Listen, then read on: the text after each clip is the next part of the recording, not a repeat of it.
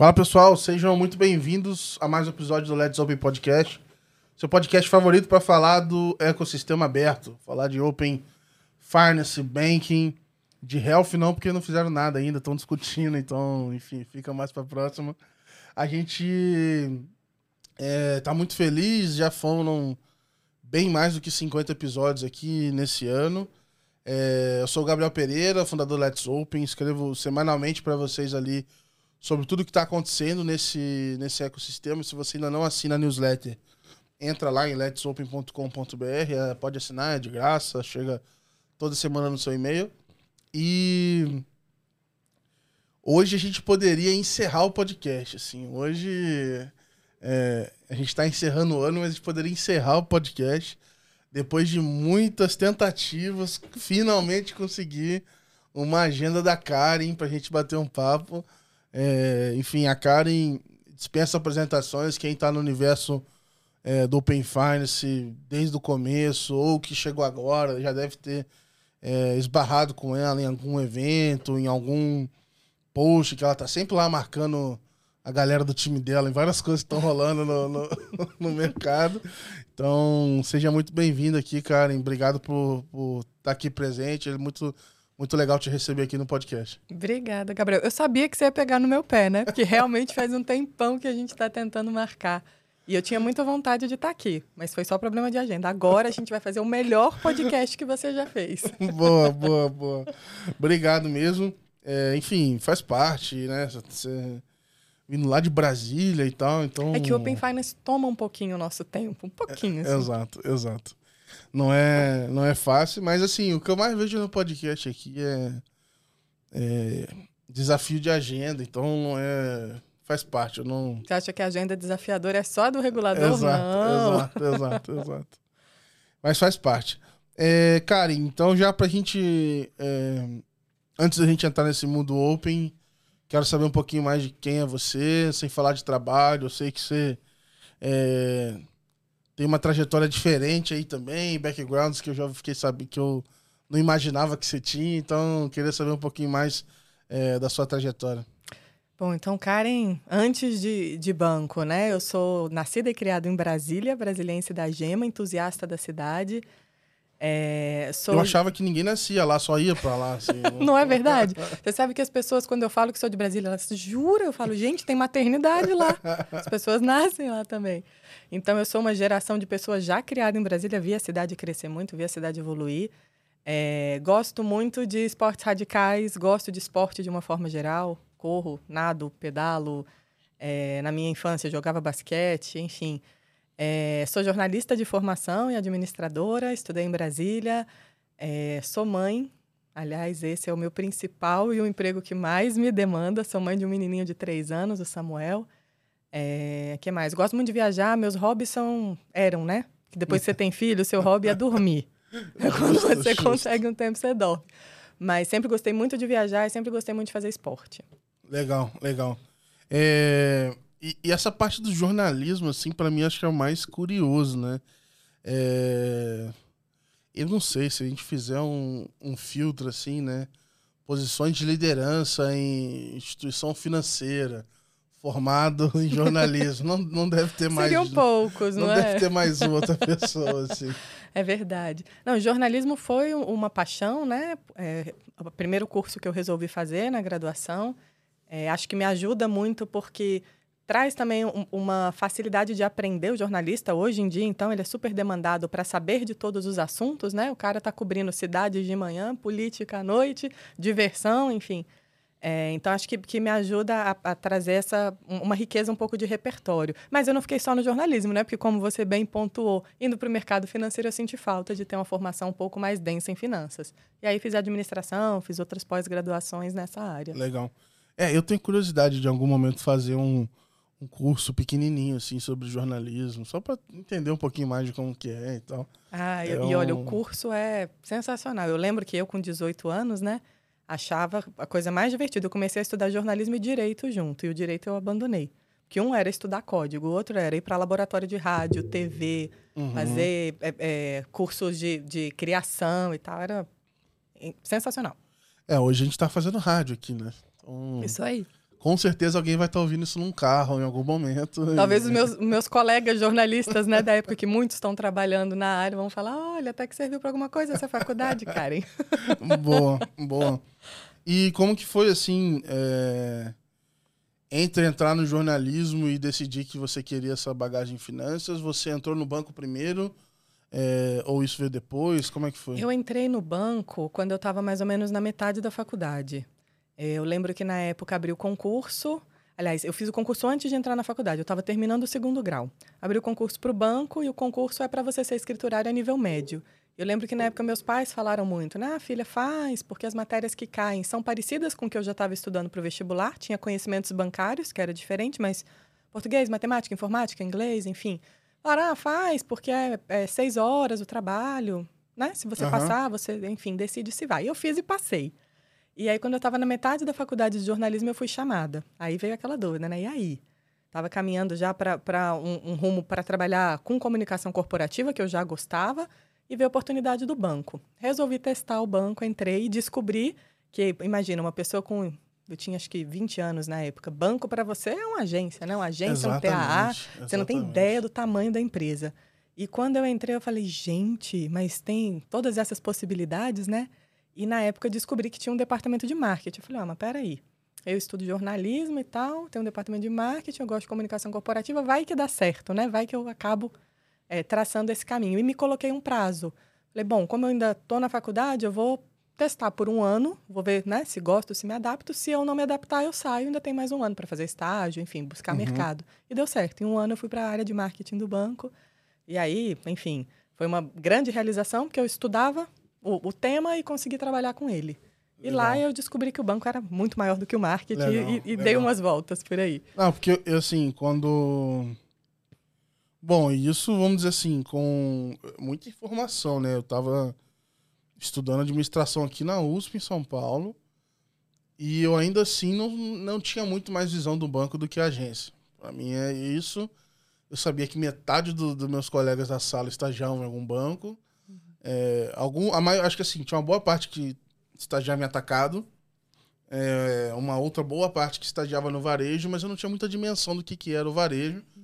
Até que o dia que eu resolvi, eu só assim, eu só prestei o treininho pro Itaú porque falava tinha digital em algum nome, na parte do nome, e porque eu podia entrar sem estar formado. Eu falei, ah, no pior cenário. Eu, eu, tipo Se eu assim, não gostava, eu vou embora. Eu, é, eu fiz no meu último certo. ano e tal. E mesmo na, nas descrições lá, eles falando. É engraçado, porque eu acho que eu tive esse desafio, né? Dentro do banco, você explicar para quem tá de fora o tamanho do banco, parece que você tá explicando, mas ninguém entende de verdade. Perfeito. E foi só lá dentro que eu falei, meu Deus do céu, assim. É, que, que colosso que é isso, assim. Né, e você imagina a complexidade de uma instituição que tem 214 anos, que está em quase todos os municípios brasileiros. Então, complexidade não só da atividade bancária, mas de logística, de distribuição, de treinamento, de cultura organizacional. Então, eu, eu, quando entrei no banco, eu tinha essa visão. Falei, não, banco é aquela fachada amarela, uhum. tem um TA, senta lá, põe um cartão, sai dinheiro. Isso era banco para mim, né? E aí eu descobri a grandiosidade da empresa. E como é que era, por exemplo... É, porque essa é a porta de entrada de todo mundo, né? No, no Banco do Brasil. É, todo mundo tem essa, essa formação, tem acesso a essa dimensão do que, que é é, ou sei lá, isso talvez ocorre mais em algumas praças que tem alguns escritórios maiores, não sei. Eu, eu acho que todo mundo acaba tendo essa dimensão, porque quando você entra no banco, a gente tem uma estrutura de universidade corporativa muito bacana, aliás, uma das mais premiadas. E quando você entra no banco, você recebe muita informação e cursos para entender o contexto, o propósito da empresa, qual que é a sua parte de contribuição ali. E, e acho que no dia a dia a gente percebe a complexidade. Eu lembro uma coisa curiosa, que no meu primeiro dia, na hora do almoço, eu liguei para minha mãe e falei, mãe, não sei se vai dar. Porque tinha passado assim, ó, uma hora e meia eu já tinha atendido uma renegociação de dívida, eu já tinha cadastrado um CPF, eu já tinha mandado uma uhum. ordem de pagamento para o exterior. Eu falei, gente, isso tudo não vai caber na minha. Não tem HD para isso, uhum. para muita informação. Porque um banco do tamanho do Banco do Brasil, que atende do pequeno agricultor à grande empresa, que atende pessoa física, que atende MEI, que atende PJ, que atende setor público, é muito complexo. Uhum. Então, eu acho que no próprio dia a dia, como eu, no meu primeiro dia que eu liguei, eu falei, mãe, eu não sei se esse negócio vai dar certo para mim, não. Aham. Eu acho que a gente vai aprendendo mesmo. Não, eu fico imaginando, assim, não sei como é que era a tua bagagem na época, mas. É...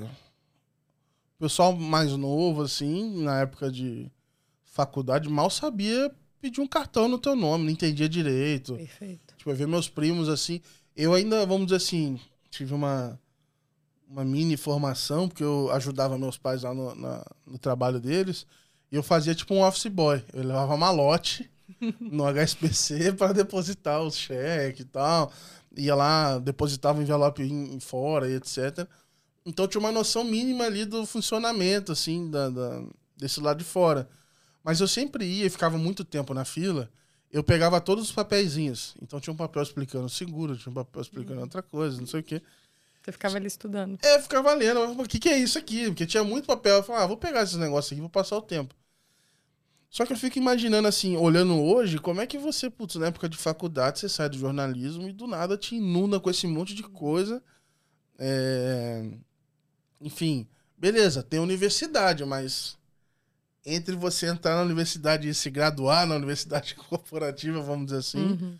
é, leva um chão, né? Imagino que deva ser um Leva um baixo chão. muito forte. É, eu, eu acho que eu tive o privilégio de, em casa, aprender um pouco de educação financeira. Meu pai sempre teve essa preocupação, então eu, eh, inclusive, eu era correntista do banco antes de entrar no Banco do Brasil.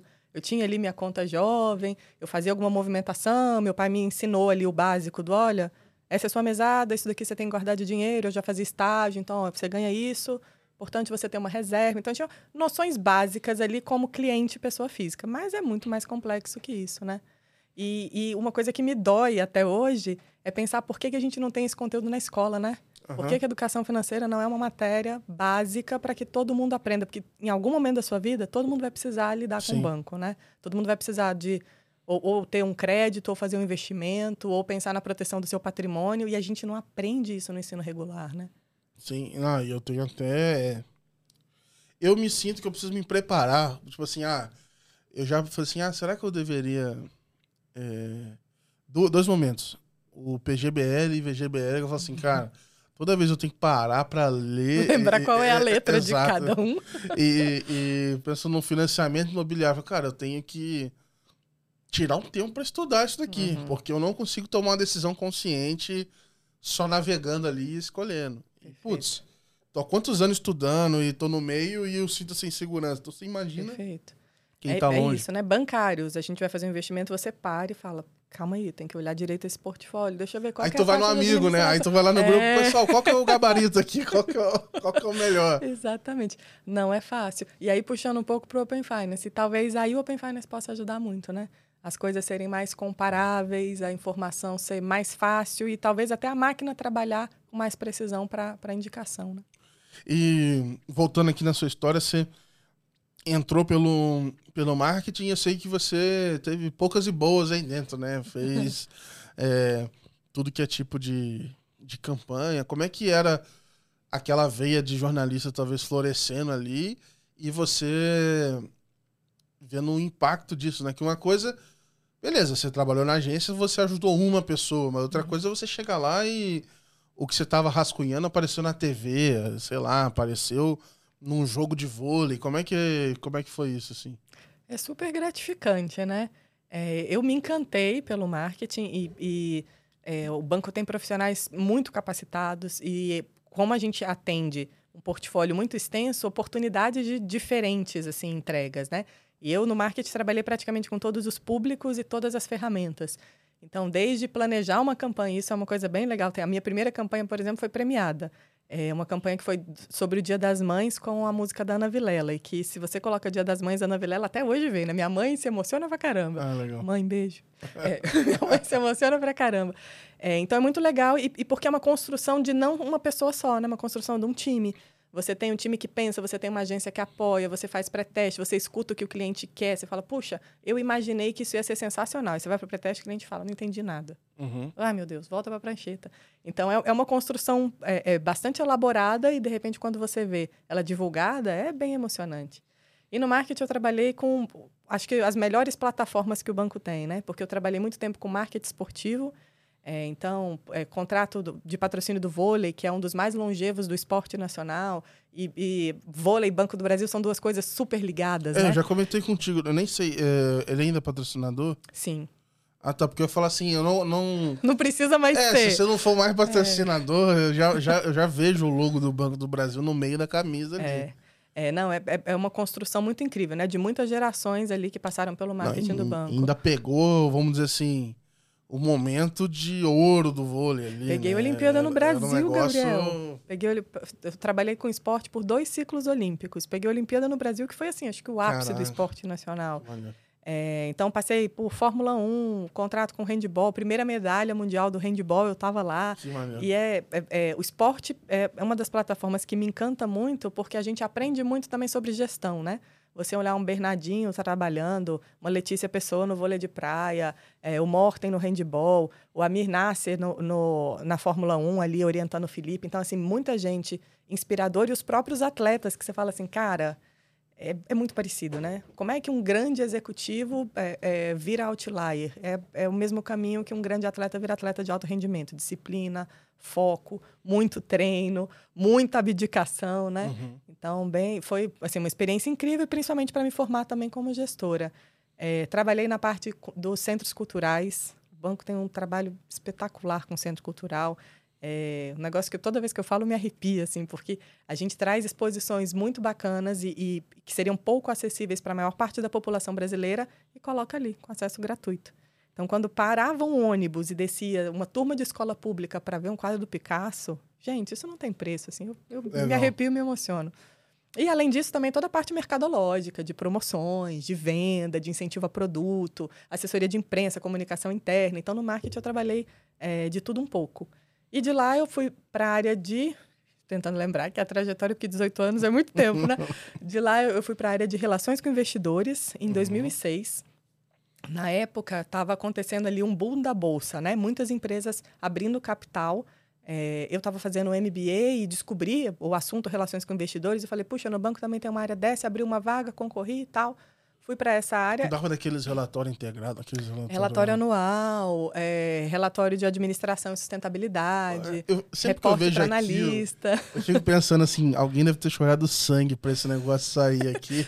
é por aí. Porque é um, é um, é um relatório onde não há margem para erro, né? Não. Cada vírgula tem que ser validada e é um relatório gigantesco. Tem que ter processos muito robustos de compliance, porque uma informação errada compromete o preço da atuação, né? Derruba. Então, aí, tipo assim, para você montar esse relatório, para esse número estar tá batendo, para ele contar uma história, porque assim, o relatório ainda tem que ser palatável, né? Não Perfeito. pode ser um, um negócio ruim de ler. É, e ainda vim com, com todo a, a diagramação e etc. Eu sempre olho aquilo ali e falo, cara, é, que, ali é sangue, suor e lágrimas. Que né? trabalho né? que deve ter sido. E trimestralmente, em geral, né? Uhum. Então, não, não é fácil. É, mas é uma área também muito legal porque você tem uma visão muito abrangente de todo o banco para chegar num relatório desse, você interage com praticamente todas as diretorias, né? Você vai desde a sustentabilidade, olhar as iniciativas de ESG até a contabilidade. E deve te dar uma noção também do, do banco como um todo muito boa, né? Perfeito, de estratégia de e tal. E eu entrei na área de relações com investidores numa época muito boa, porque é, o mercado de relações com investidores estava se formando em função desse boom que estava acontecendo na Bolsa, e a gente estava entrando no novo mercado da Bovespa. Então, toda uma discussão também sobre revisão de governança, novos padrões de governança uhum. corporativa, é, accountability. Então, foi um, um, assim, um período de muito aprendizado. Muda alguma coisa por fato do seu Banco do Brasil, a RI? Não, você diz assim, diferente Sei de uma lá. empresa 100% privada? Isso. Não, a gente segue mesmas regras, mesmas regras de mercado, mesmas coisas. É, e aí, de lá, trabalhei um tempo, um período curto na área de crédito, que eu trabalhava um, é, mais com informação na área de crédito, tentando traduzir ali o que a parte de crédito, recuperação de crédito fazia, é, principalmente para a imprensa, e aí usava as minhas duas pernas, né, a financeira uhum. e, a, e, a, de jornalismo. É, voltei para o marketing, trabalhei mais um tempo no marketing, depois fui para a área de meios de pagamento, que foi a área imediatamente anterior à minha mudança para o Open Finance. E aí, meio de pagamento, eu trabalhava com portfólio de produtos, com performance, com design de experiências, com atendimento, que também é, é algo encantador, né? É, para o bem e para o mal, né? Porque o cartão. É, assim, encantador. É. Quando dá certo, é encantador.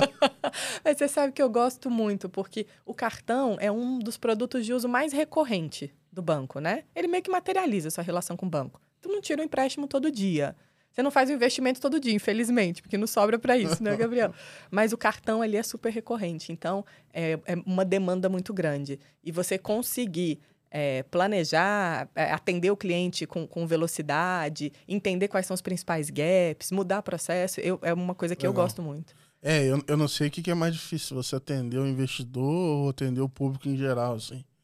Acho que são dois desafios. São desafios diferentes. É. É, é, esses dias, e aí você vai trabalhando em banco, você vai aprendendo as palavras-chave. E eu não vou falar qual que era o cartão, porque eu vou falar mal agora, então não, não, não quero queimar o filme. Mas eu tive um cartão que eu fui bloqueado por um. Duas vezes, assim. Eu acabei de fazer o cartão e por motivos meio estranhos, assim. O, o segundo eu até entendo, porque eu tive que. Eu fui alugar um carro meia-noite em Belo Horizonte e aí. Tava no crime, Gabriel? E aí me recusaram. Não, tava, tava tentando chegar em Patinga para um casamento. Foi uma loucura isso. E aí bloquearam. Aí eu falei, ah, beleza. Aí eu passei o outro, o outro foi e tal. Só que eu tentei, aí eu fiquei quase um mês sem, sem desbloquear, porque eu falei, ah, pô, não parava pra ver isso. E aí eu liguei para tentar desbloquear, e umas três vezes eu ia até o atendente, depois que eu chegava lá, o atendente desligava. Puxa.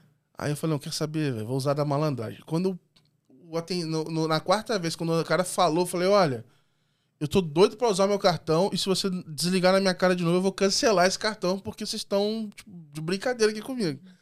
Pô, resolveu na hora.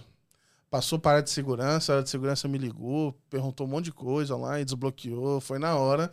Mas porque eu já falei assim, ah, vou nessa. É, quando ligam perturbando, eu falo que eu vou abrir bacen, aí param de ligar. Tem, tem já umas palavras-chave ali. Que... Tem uma manha de ser bancário, né? É. É. então, mas é, é, um grande desafio quem cuida de experiência esse equilíbrio, né? Entre a segurança e a experiência. Você não pode ter uma experiência que seja 100% fluida, mas não pense na segurança. E você também não pode olhar só para a segurança e prejudicar a experiência. Então, são os dois pratinhos que você está ali o tempo todo é. tentando equilibrar. Não, mas aí foi isso, assim. Aí agora, agora, agora tá funcionando. Mas era justamente que eu estava mudando de cartão, porque esse outro cartão dava mais pontos e não sei o quê. Eu falei, ah, tá bom, vamos... vamos vou usar isso daqui, mas eu não tenho muita é, paciência assim no geral. Mas enfim, tô aí abrindo conta em várias, várias instituições, tô fazendo, é, principalmente para ver as experiências aqui e tal.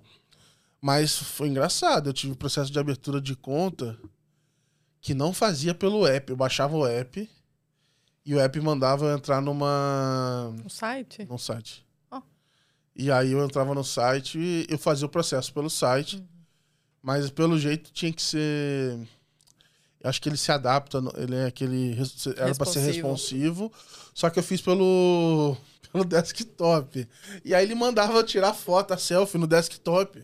Então eu ficava com a câmera do notebook tirando a foto, mostrando um documento. Cara, foi uma loucura, assim. E passou, não sei como, mas passou e foi. É, uns negócios meio engraçados aí rodando na rua. É, mas deixa pra lá. É, quero voltar na parte de pagamentos. Uhum. É, enfim, você já olhou para esse monte de coisa, então. É, né, do, do, do atendimento, para RI, para o marketing. Mas é engraçado que, assim, eu não sei se isso é comum, talvez. Eu diria que até menos. Eu, eu não sei se muda, mas me parece pelas pessoas que eu já conversei que tendem, numas instituições 100% privadas, a rodar menos. Ou não sei se o seu caso você rodou mais do que a média, assim, em áreas diferentes, sabe? Eu, não, eu acho que no Banco do Brasil a gente roda bastante, assim, tem, tem uma mobilidade grande. É, que, que é interessante porque você tem uma diversidade de experiência, né? Você uhum. vai completando ali as coisas que você é, não sabia. É, eu tenho uma hipótese que isso também faz parte da, da formação, né? Porque você também não pode. É, você precisa formar pessoal dentro de casa e, acho que isso faz parte do, do processo, né? É, e, e, e, talvez até por essa necessidade de sempre usar o, o, pessoal dentro de casa, como você colocou, né? Os funcionários concursados, às vezes aparece essa oportunidade ou necessidade, né? Ah, eu tenho aqui uhum. uma vaga na área de meios de pagamento. Eu não consigo pegar no mercado alguém. Eu falo, não, mas peraí, o Gabriel que estava trabalhando naquela área, ele tem mais ou menos o perfil Talvez né, ele, ele consiga desenvolver esse repertório. E aí criam as oportunidades. E meio de pagamentos foi talvez a área mais diferente para você? Ou, qual, ou dessas que você passou? Eu acho que, que RI. RI foi uma das mais desafiadoras, assim, porque era, era um conteúdo financeiro mais denso, né? E foi minha primeira experiência mesmo mergulhada em, ban em ser banqueira, né? Uhum. Ser, ter cabeça mais de banqueira.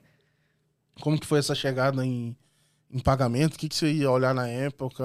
Qual era o seu papel? Então, meu papel era cuidar do portfólio de produtos, então repensar o que a gente tinha na prateleira e o que a gente deveria ter, né?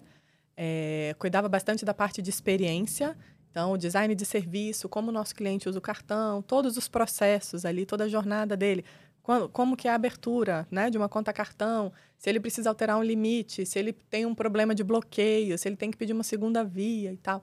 Toda a parte promocional também de cartão, então, como eu aumento o spend, como eu melhoro a ativação, é, que tipo de incentivo eu posso colocar, aí, que tipo de benefício. Cartões entravam tudo nessa parte de pagamento? Sim.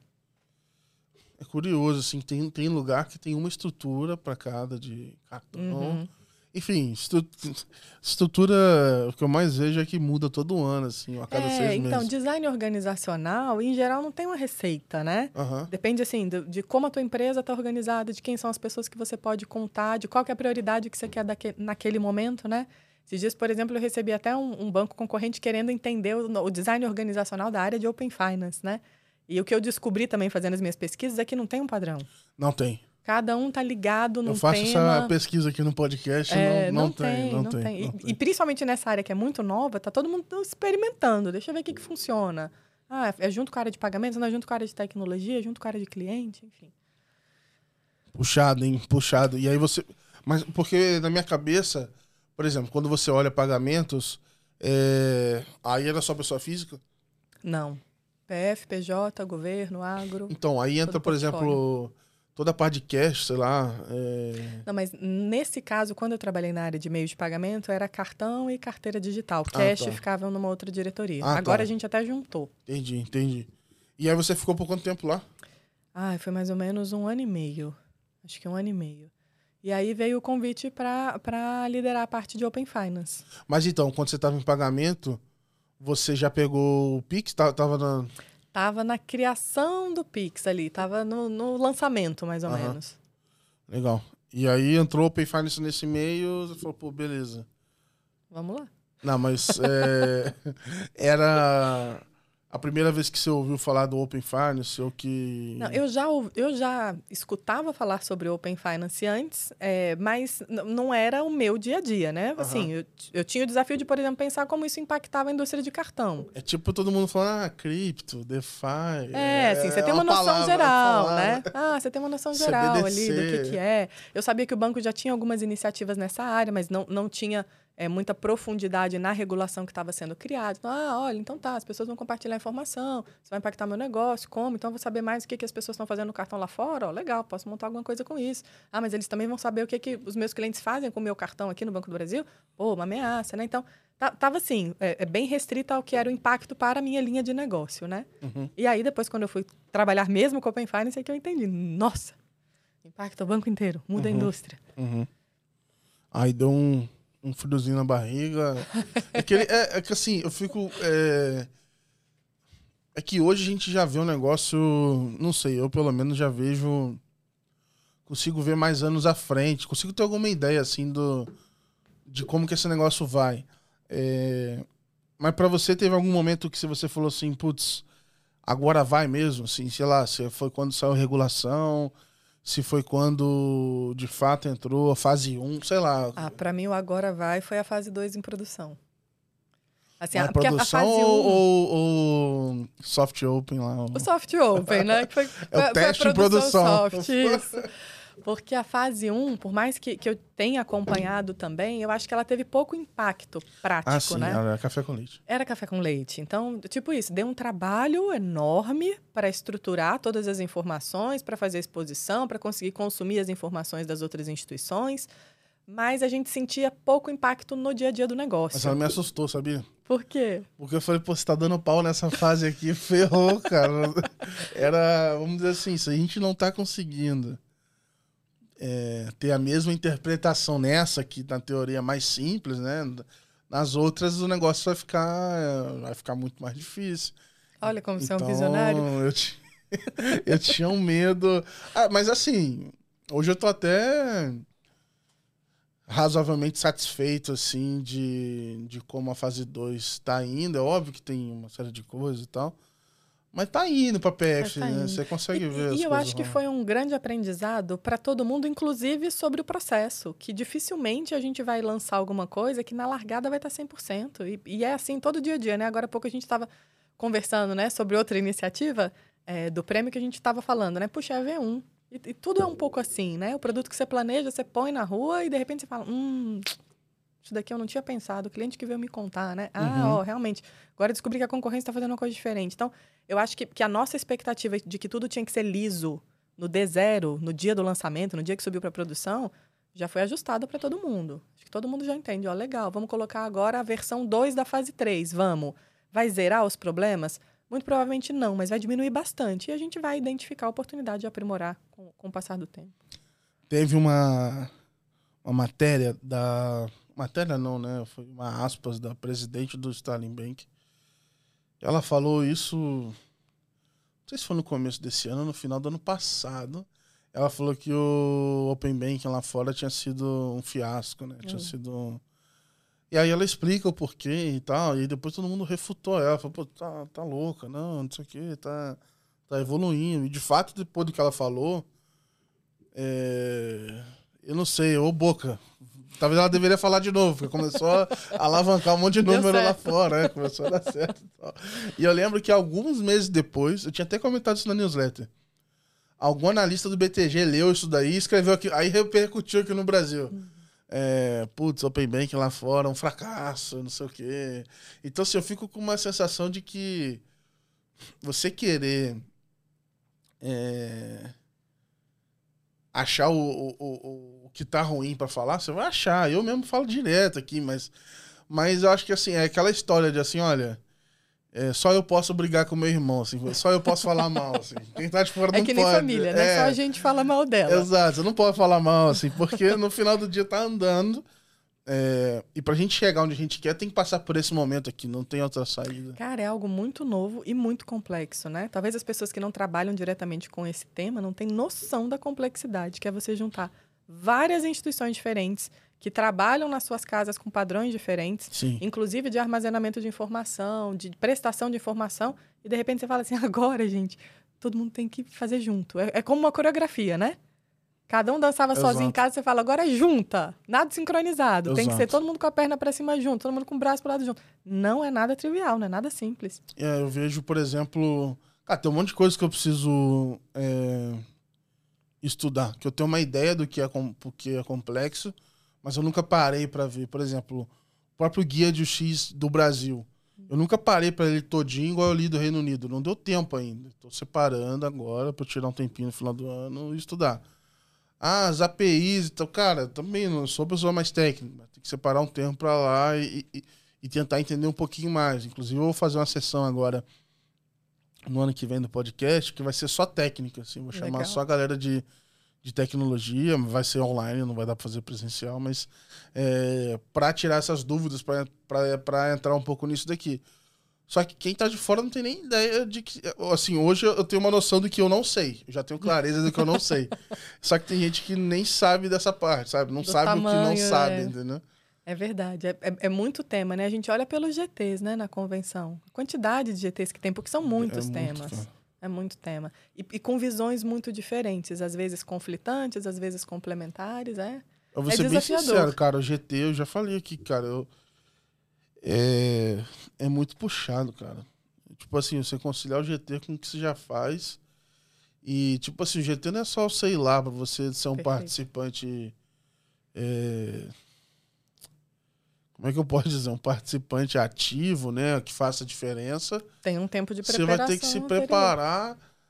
E, e aí, às vezes, o se preparar envolve você entender o contexto como um todo. Você chegou, o bonde tá andando. Envolve você conversar com uma, duas pessoas da tua própria instituição para saber qual é o impacto daquilo, mas isso faz sentido, mas e o argumento que o colega trouxe na reunião passada? É, é- é bem complexo. A gente coordena dois GTs, é, o de arquitetura e o de especificações, que são bastante pesados. Os nossos Nossa, colegas estão ali suando. É muito puxado mesmo, assim mesmo. É, e aí, vou voltar na parte de design organizacional, né? Então você chegou no, no, na área do Open. É, o que, que você montou de área, ou o que, que chegou de área na época? Essa área é da mesma forma que é hoje? Mudou? Como é que foi? O que, que vocês pensavam, assim, nesse teu, na tua primeira semana de Open? O que, que você pensava, assim? Como é que você se organizou? A gente montou um time quase uma startup. Eu brinco que eu era a pessoa que tinha uma startup dentro do Banco do Brasil, porque a gente trouxe perfis bem diversos e complementares. Já se tinha uma clareza que o Open Finance ia impactar o negócio como um todo. Então não fazia sentido, por exemplo, ter só gente da área de meio de pagamento, eu ter só gente da área de crédito. Então a gente montou um time com perfis de cada área de produto, também das áreas de cliente, de processos, né, de crédito, de eh, controles internos. E a, a ideia era que a gente pudesse, com essa diversidade tão grande ali de repertório, entender melhor o impacto e principalmente as oportunidades do Open Finance para cada área de negócio. É, agora a gente acabou de, de é, revisitar esse design organizacional, não ficou muito diferente do que era, mas antes a gente trabalhava numa estrutura de projeto. Então era uma estrutura é, temporária, né? A gente tinha aquela expectativa que acabava em dezembro do ano passado, né, Gabriel? Sim. Só que percebemos que era muito mais complexo. Então a gente é, internalizou essa estrutura e agora ela faz parte é, é, do design permanente, né? Ela não, não termina. É porque eu acho que tinha uma expectativa igual do Pix, né? Que o Pix, por exemplo, é, teve instituição que eu sei que teve que rampar muita squad, ou se criar muitos times para atender o prazo do Pix, que eu acho que foi o primeiro. é, a primeira demanda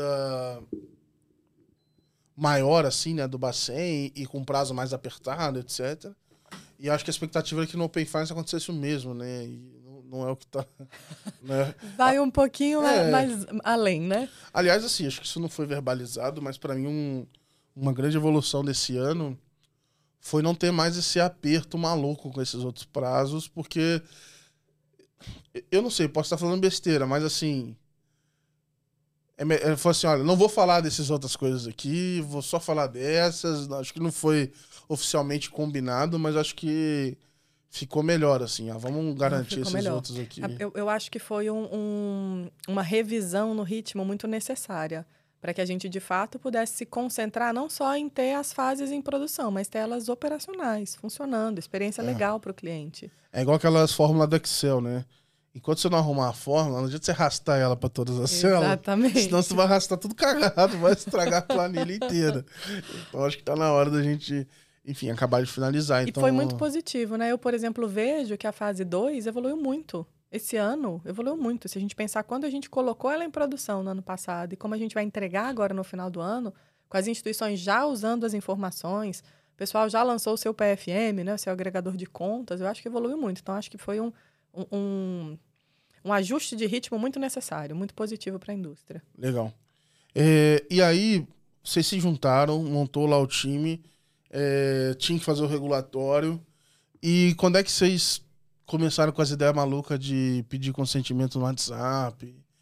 É, pô, o consentimento não tá nem funcionando. Não, vou enfiar no WhatsApp, vambora. E deu mole, faz iniciação no WhatsApp também. É, é, Então, lá. vocês estão na propaganda do WhatsApp aí, a galera lá Ah, deve estar gente- ficando louca lá. A gente gosta muito do, do- da experiência do WhatsApp, né?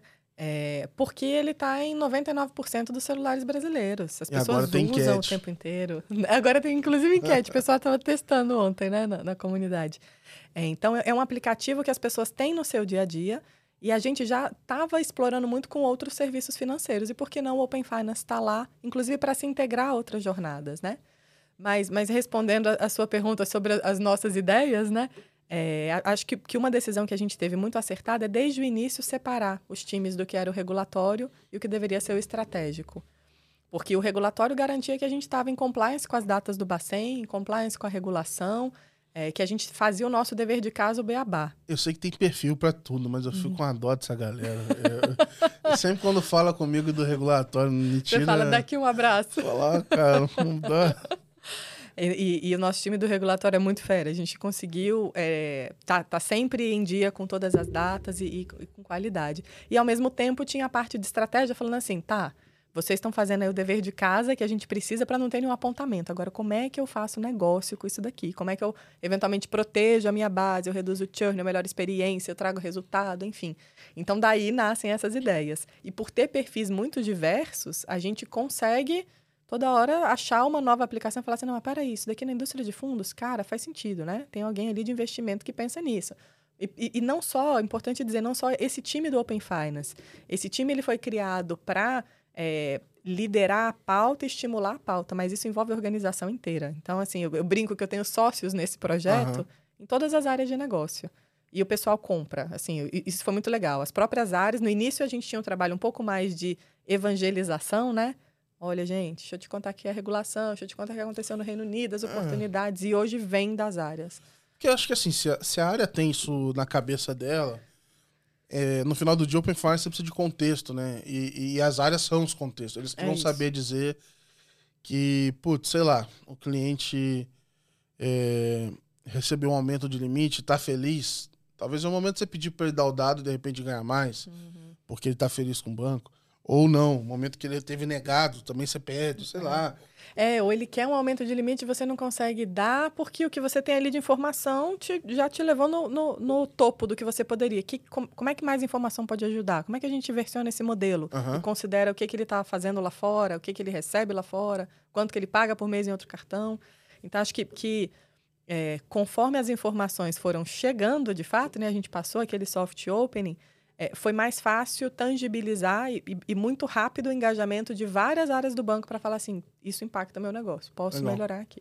Já tem uns vídeos no YouTube, saiba como aumentar o teu limite com o Open Bank. Que legal, né? É, não é no canal da Let's Open, lá a gente não vai falar disso. mas mas é, às vezes eu fico olhando os vídeos que tem pro público em geral, assim, e. Geralmente é muito alarmista, né? Ah, os bancos vão ter tua informação. É como se já não tivesse. Na verdade, você está falando que você talvez vai levar para um que você quer que tenha e é. ele não tem, né? Você vai ter uma é. gestão melhor de quem tem, por quanto tem, Exato. tem, para que vai usar. Esses dias eu olhei, inclusive, que eu tive meus primeiros consentimentos expirados. Falei, ah, que legal. Tá vencendo, eu tem vou... um bloco grande vencendo. É, eu, vou... eu esqueci, eu preciso tirar a print disso, vou botar na newsletter para, enfim, para comentar, porque é uma outra estratégia, né, de renovação, né? Perfeito. Então, tudo bem que os que estão vencendo agora é tudo de software, é tudo de funcionário, mas é, daqui uns três meses vai então, começar mas, mas você sabe que não, porque ó, o Soft Open foi em agosto, mais ou menos. E o, o ecossistema começou a funcionar melhor lá para o final do ano passado. Então, Sim. agora estão vencendo os primeiros justo, que, justo. que foram não os órfãos, né? Consentimentos órfãos, não, não os que tiveram problema, mas estão vencendo os dos early adopters mesmo. Ah, vamos ver aí como é que vão, vai, vai ser lidado, né? Porque uma das coisas que eu discutia muito, é, que eu gostaria de ver, era tipo assim, olha, eu tenho um. Quem tem muito isso. Tem uns painéis do Facebook. É, tem gente que usa o Facebook ainda, né? Mas eu, eu entro lá de vez em quando para ver assim o que, está acontecendo aqui nesse submundo nesse aqui? outro mundo. É, e ele tem uns painéis. É, não sei se o Gmail tem isso também, acho que não, mas onde ele mostra onde é que você se conectou, assim, e, e onde é que está ativo a tua senha, assim, tipo, a, uhum. os dados que você mandou. E aí você consegue desconectar e tal. Tem, é um painel para você gerir onde você deu os seus dados. E eu acho que isso é um negócio legal, assim, de mostrar e mostrar pro, pro cliente, talvez, aquele benefício que ele teve ao longo do, ao longo do ano com aquilo ali, sabe? Uhum. É óbvio que para você fazer isso, você tem que primeiro estar tá preparado para dar benefício para ele ao longo do ano é, e, e, depois para você conseguir é, saber o que o benefício que ele teve veio do Open Finance, que também é outra coisa que, é, pô, quando você vai avaliar o crédito, é difícil às vezes você dissociar quanto uma variável só mudou, né? É, uhum. É uma série de outras é, coisas. Você teria né? que comparar o, quando, quando, você rodar o modelo com os dados ou sem os dados, né? O, o delta ali. E aí armazenar a história. Enfim, tem uma série de mudanças que precisa fazer, às vezes, para fazer isso. Muita gente talvez não esteja nem preparada sistemicamente para armazenar uhum. o limite dele em D1 e depois em D360, enfim.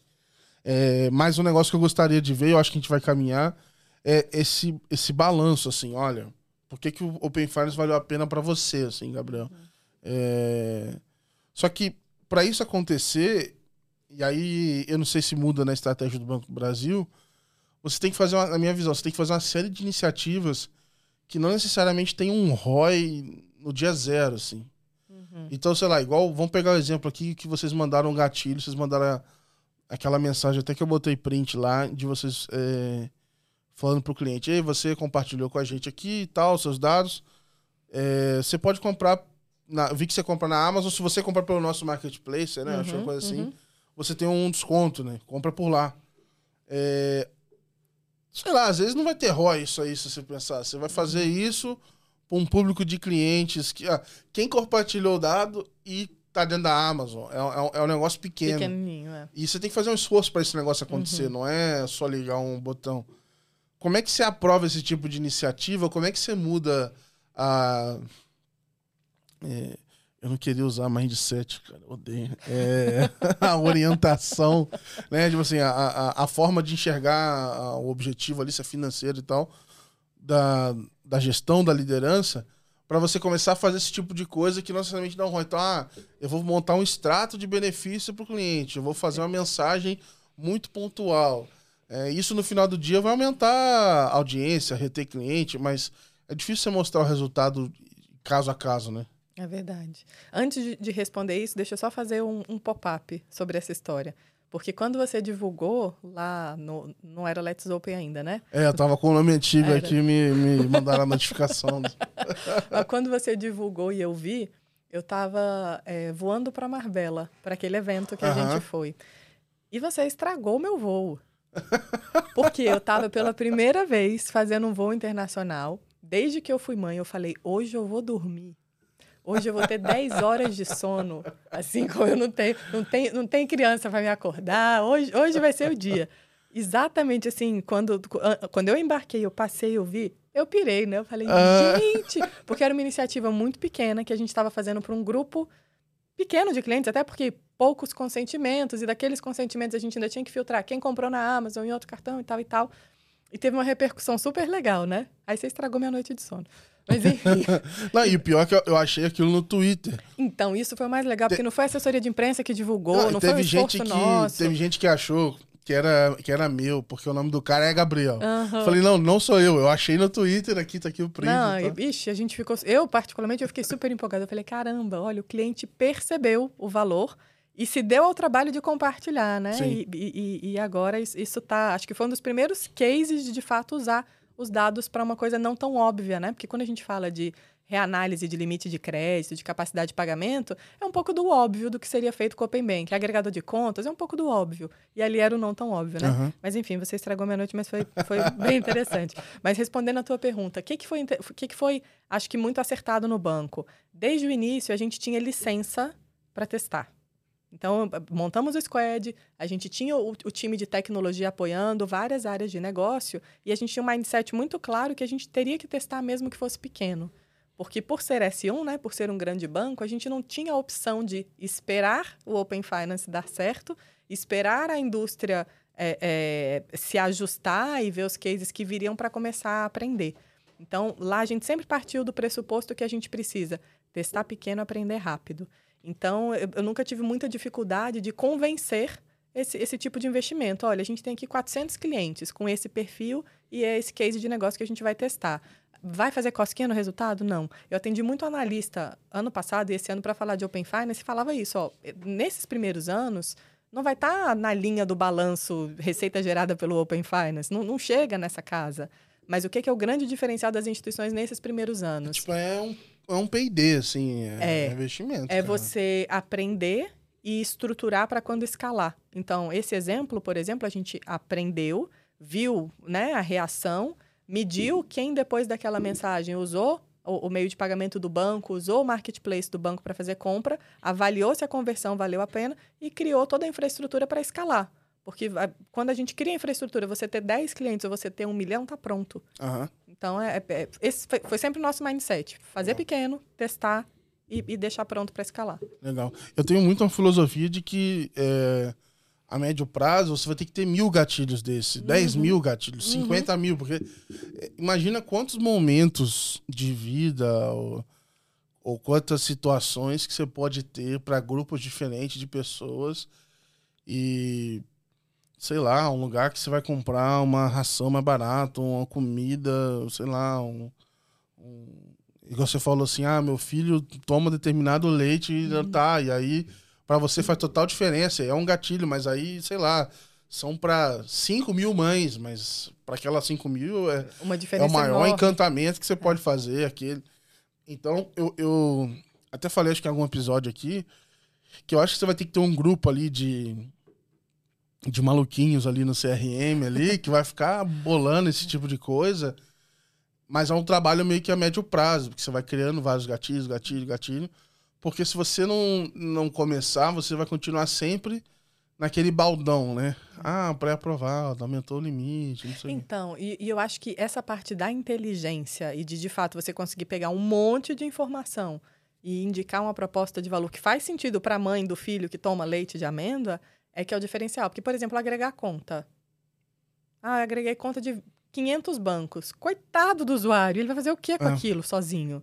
Se você não conseguir extrair de lá uma inteligência para falar, ó, agreguei suas contas e tem uma sugestão de como você pode economizar mais, tem uma sugestão de como você pode ter uma taxa melhor, tem uma sugestão de como você deveria organizar o seu fluxo de caixa, você não está muito ajudando, né? Uhum. Então, acho que, que esse vai ser o grande diferencial, a inteligência que a gente vai construir em cima dos dados. É, eu sendo bem sincero, eu nunca. Eu nunca pensei que pô, agregar a conta era uma dor na minha vida. Não é assim, eu não me importo muito assim. É...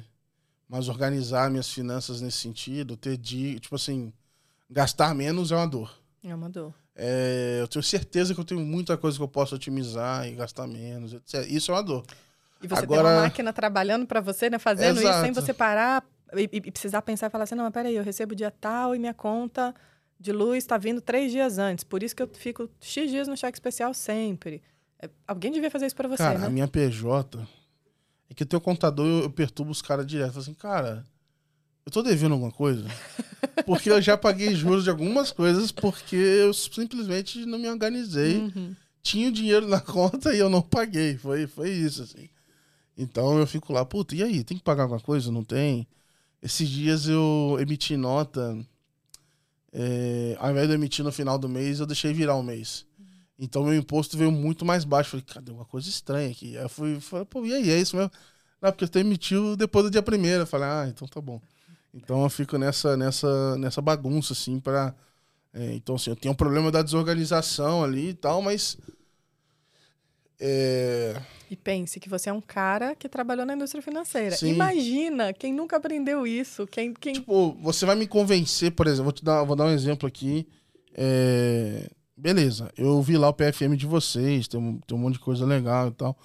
O, pro meu caso específico, o que me chamou a atenção era a meta do orçamento do mês. Uhum. É a feature que eu falei, ó, essa eu compartilho dado para usar. Uhum. As outras, assim, sendo bem sincero, centro de custo, pouco me importa. Assim. Se eu bater uhum. o orçamento, hoje é o meu primeiro passo de organização financeira, assim. É... E, e, é, de fato, o primeiro passo para qualquer pessoa que quer se organizar. Ela precisa saber quanto ela ganha, quanto ela deve gastar no mês. É, é, o mínimo. Não, eu chego, eu chego em determinada época do mês, eu paro de olhar.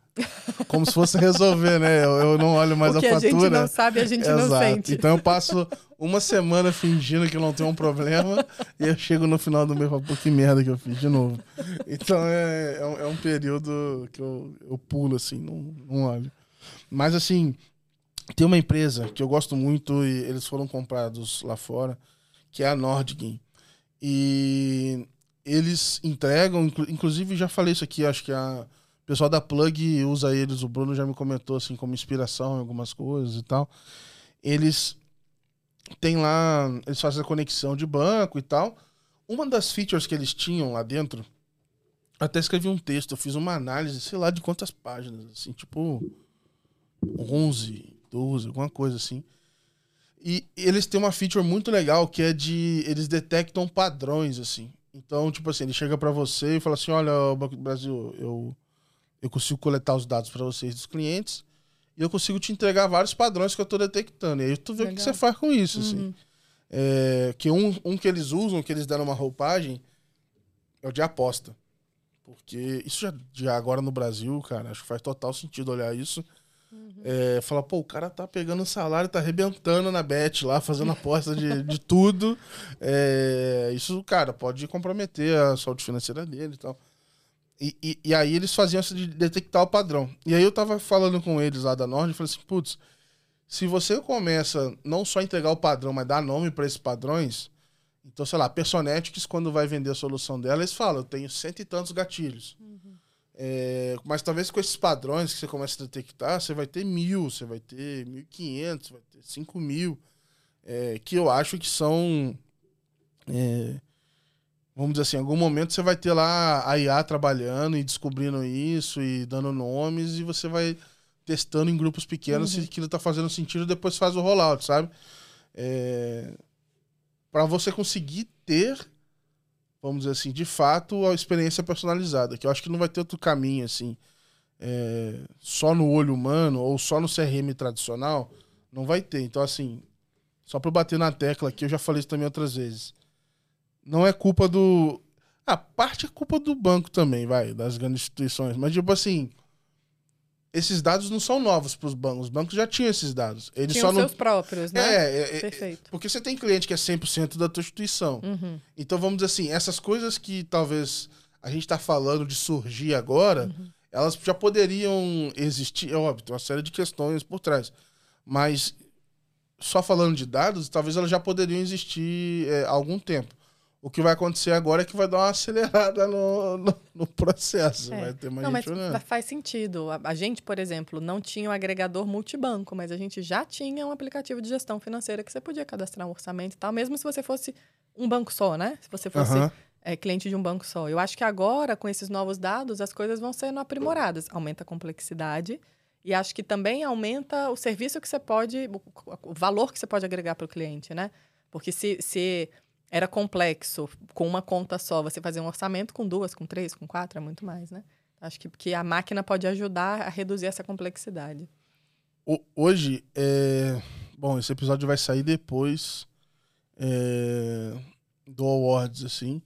É, mas já é público a quantidade de cases que vocês escreveram e cases públicos e tudo mais. É um número relativamente grande versus o momento que a gente está de mercado, né? Então, não sei se está todo, se assim, sei lá, se você já divulga, se vocês botam em produção e coloca na mídia, e deve ter alguém que está botando em produção e não divulga. Mas se eu for seguir só pelas notícias, dá para dizer que vocês estão disparados assim, em termos de cases diferentes que estão em produção. É, o que, que você já tem hoje, assim, rodando, assim, para quem está ouvindo aqui e não sabe é, ficar sabendo? Tá. Então, bom, fico feliz primeiro com esse reconhecimento que a gente colocou ali, ó, velocidade. É, a gente tem o agregador de contas, né? E a gestão financeira, que é o Minhas Finanças Multibanco. Depois eu vi até que várias outras instituições usaram o mesmo nome, né? De é, Minhas é, Finanças. esse Minhas Finanças aí é, é, é Os times de UX tem que ser mais criativo, porque o pessoal faz uma baita análise e no final sai com tudo, esse nome. Tudo ficou igual, né? Mas o, o nosso Minhas Finanças, que olhava só para o Banco do Brasil, agora é multibanco, agrega. Inclusive, já tem, já tem integração com o iniciador de transação de pagamento, né? Então, no, minha, no Minhas Finanças, por exemplo, você já consegue comandar um cash-in para o Banco do Brasil. É, o iniciador de transação de pagamento já está em produção para fazer o cash-in e também para fazer a aplicação em fundos de investimento, que a gente divulgou uhum. é, recentemente. E aí estamos trabalhando em outras integrações, que eu vou te contar no próximo podcast. tá bom, tá bom. É, a gente já tem versionamento de modelos de análise de limite de crédito, né? de análise de limite de cartão. A gente já tem vários modelos ali no CRM, também olhando para churn, para retenção. É, temos o, o que você me fez perder a noite de sono, é, que, que é o que a gente faz até um pouquinho do que é o Beyond Banking, né? Porque a gente não está olhando necessariamente para a transação financeira, mas a gente está olhando para o comportamento de consumo, identificando, puxa, se o fulano de tal está comprando, sei lá, na Cobase, em outra instituição financeira, está deixando de ganhar um cashback aqui. Então, ajudando as pessoas também a economizarem. Justo. É, a gente já tem o iniciador de transação de pagamento no WhatsApp, a gente já tem o consentimento no WhatsApp.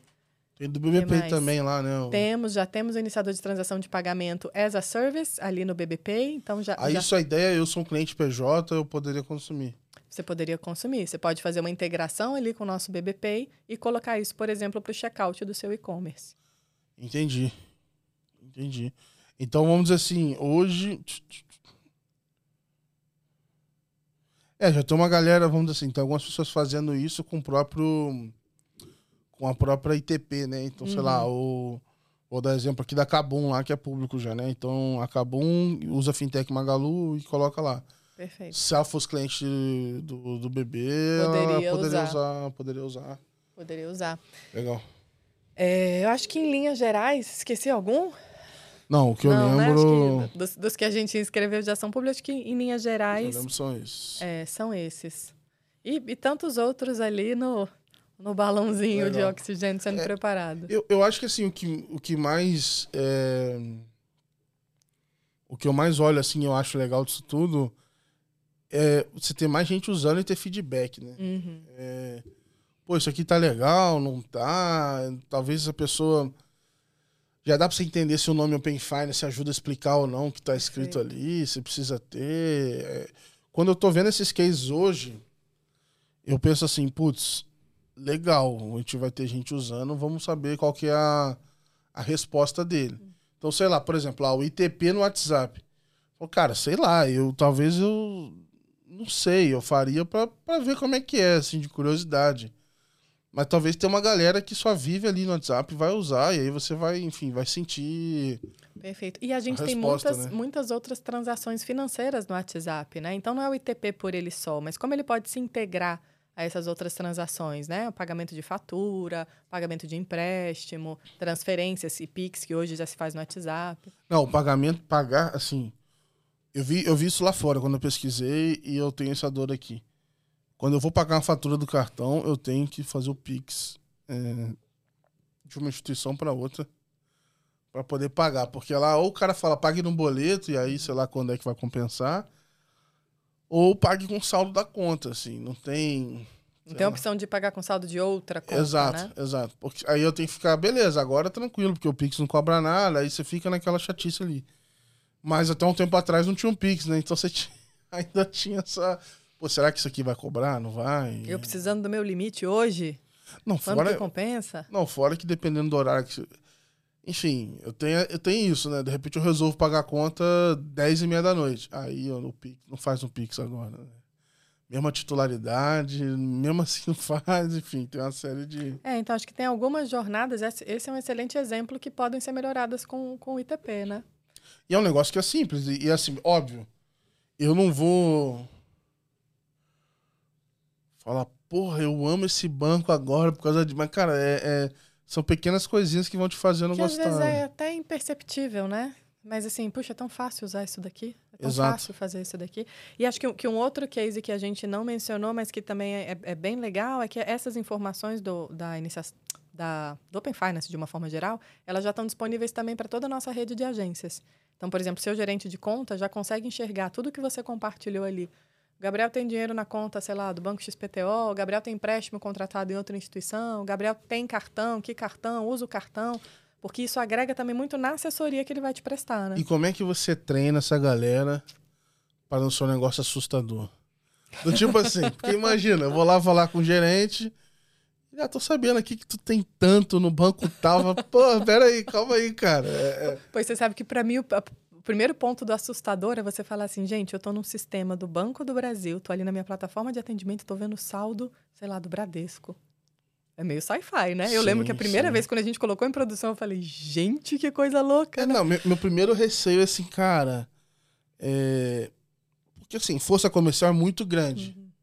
Então você pode ter de tudo. Você pode ter um cara que tá super alinhado com, com o treinamento, mas você pode ter alguém lá que vai dar uma inovada e, e fala um negócio que talvez não deveria falar, assim. Então, a, a gente se preocupou também muito em ter toda a força de vendas, o banco, de uma forma geral, entendendo o que que era esse ambiente. Então, no início do ano passado, se eu não me engano, a gente lançou um curso focado em Open Finance, com tudo o que se sabia, inclusive até aquela época, e também mostrando como que isso agregava no atendimento. E hoje, é, é, dos nossos 80 mil funcionários, mais de 60 mil já fizeram curso. E a gente está o tempo inteiro conversando né, com a rede, com a rede de atendimento e mostrando que essa é uma informação a mais para ajudar o, o, gerente ali no seu relacionamento e para que ele considere na assessoria financeira que ele presta, né? Então, sei lá, o Gabriel sentou na minha mesa, eu tô, ele veio fazer um cartão de crédito, mas eu vi que ele tem um empréstimo contratado em outra instituição com juro maior que eu poderia oferecer um menor, por que não? Ou tô vendo que ele tem dinheiro lá no saldo na conta em outra instituição, mas aqui está no cheque especial, porque uhum. eu vou falar, oh, Gabriel, e, e, e, mais uma vez, isso não depende só do atendimento humano, né? Muita coisa está automatizada, muita coisa é a máquina trabalhando. Mas se o cliente quer o atendimento humano, ele tem que também ter essa informação considerada nesse atendimento. Eu, eu acho que assim, eu estou numa fase que eu preciso. É, igual esse negócio que eu, né, do print lá do, do, da Amazon e tal. Eu preciso ver as ações de boa fé, vamos dizer assim, dos bancos, mesmo que o banco não ganhe nada Tipo assim, olha, isso aqui é melhor para você, ponto. Eu não ganho nada com isso. Pra mim que ir ganhando a confiança de novo. Porque hoje, assim, gerente me liga. Cara, não quero nem ouvir, porque na minha cabeça eu já fico pensando onde é que ele quer me enrolar, assim. Aonde que tá a sacanagem. É, do tipo assim, talvez de ter passado por, por um histórico de experiências não tão, não tão boas, ou tudo terminar numa venda, né? Pô, é uma ligação que só termina em venda, só, é só, só vou gastar dinheiro, sabe? Ou eu vou investir num valor que não é tão legal. Era basicamente essas duas. Então me sinto até um pouco é, magoado, entre aspas, assim. E eu acho que essas pequenas ações vão mostrar que, assim, pô, eu tô preocupado contigo também e, e eu acho que vai retomando essa confiança é, porque com o cliente. O sabe? foco tem que ser esse, né? Em manter o cliente no longo prazo. Não é fechar uma venda que, como você falou, muitas vezes não vai atender o interesse do cliente, você bateu sua meta, é, mas ele não volta. Eu acho que, que as empresas, de uma forma geral, estão entendendo que muitas vezes você, inclusive, abre mão de receita, mas para manter o cliente, né? É, acho que um, exemplo excelente disso é a revisão que está acontecendo o tempo inteiro em termos de tarifas, né? Faz sentido algo tal e qual tarifa uhum. ser cobrada? É, então, acho que, que o foco é manter o cliente no longo prazo. Justo. E dado com esse monte de mudança que está acontecendo no Open Finance, é, o que, que, mudou alguma coisa é, no jeito de trabalhar, equipe? Você falou que começou como startup, etc. Uhum. É, já temos aí quase três anos de Pix, OpenFi. Vamos assim, que tem, tem dois anos do Pix em produção, né? Mas uhum. desde que começou a implementar, etc., é, entrou pandemia no meio. Mudou alguma coisa, assim, no jeito de trabalhar, na, na interação com os outros times? Como é que foi? Você diz internamente no é, banco? É, internamente. Ah, eu, eu acho que mudou principalmente porque evoluiu o conhecimento de todo mundo em relação aos impactos, tanto de Pix quanto de Open Finance, né? E de oportunidades também. Então, acho que a conversa há dois anos, eu, eu brinco muito que eu falo assim, eu era uma vendedora de sonhos. Há dois anos eu falava, quando o Open Banking chegar, quando Open Finance, a hiperpersonalização que faremos, o modelo de crédito que faremos. Então, acho que, que a gente deixou de vender Você tá expectativas. Com o nome sujo na praça eu agora. tava com o nome sujo na praça, estou pagando minhas contas agora. Eu acho que as expectativas que a gente vendia, agora elas são tangíveis, né? Agora a gente fala, por exemplo, tem um modelo de crédito em produção e aumentei X milhões em limite dos clientes que compartilharam dados. Estou é, conseguindo trabalhar hiperpersonalização, olhando para o que o cara compra no cartão de outra instituição. Faço upgrade de modalidade. Se o cara tem um cartão, sei lá, é, nacional aqui e black na outra instituição, consigo justificar esse upgrade. É meio que você fala assim, olha, pessoal, provei que dá para fazer, agora vocês fazem o resto. agora, Podia, né? agora vocês seguem aí, senão eu vou ficar maluco aqui. E, e acho que, a, que agora a velocidade aumentou, o conhecimento sobre o tema aumentou. Muitos processos que antes a gente rodava MVP, eles estão hoje estruturados. Então, muitas vezes a gente rodava na unha, né? Base na unha para falar assim, não, vamos ver se dá certo. Dando certo, a gente escala. Hoje estão estruturados, então é, é, já é máquina trabalhando para a gente. E a, e a gente consegue, inclusive, sair do básico e do beabá para pensar no consentimento no WhatsApp, para pensar na, na iniciação de transação de pagamento no WhatsApp. Você acha que falta muito, ou não sei se já está acontecendo, para eu ter uma resposta em D0 ou quase instantânea que seja personalizada, assim, pelo Open Finance? Não. É, do tipo assim, ah, eu, eu vou pedir meu cartão e eu te dou, e aí você já, já altera esse limite ali. Ou, ou a gente ainda tá. Falta muito, estamos nos D mais alguma coisa, assim? Eu acho que, que temos muita coisa em D0 e em D1. Legal. Legal.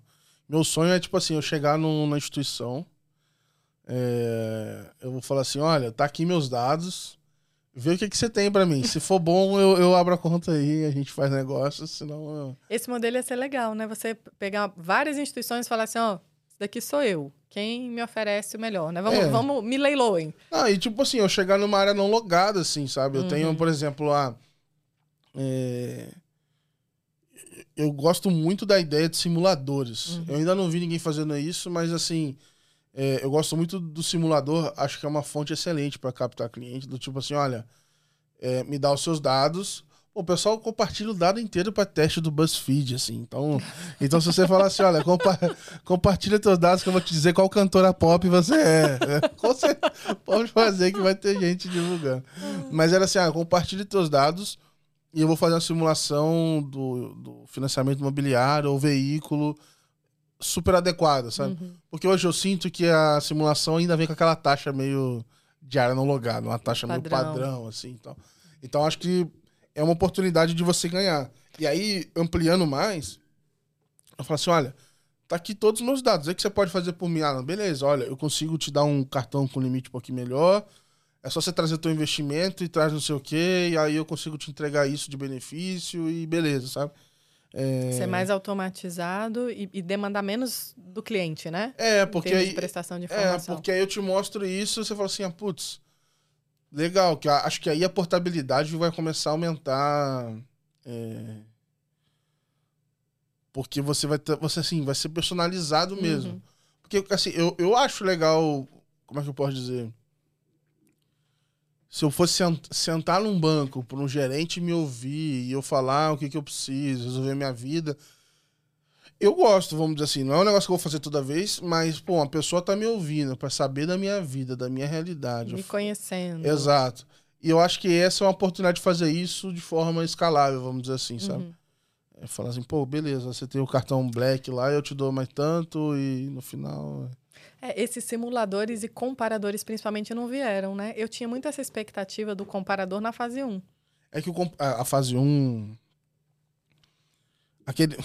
é, Não sei se eu devia falar. Ah, já falei isso já também. Mas aquela informação serve pra nada, vou ser bem sincero. Porque a base de cálculo não dá pra você garantir que ela é a mesma. Porque tenho instituição que vai botar o preço cheio.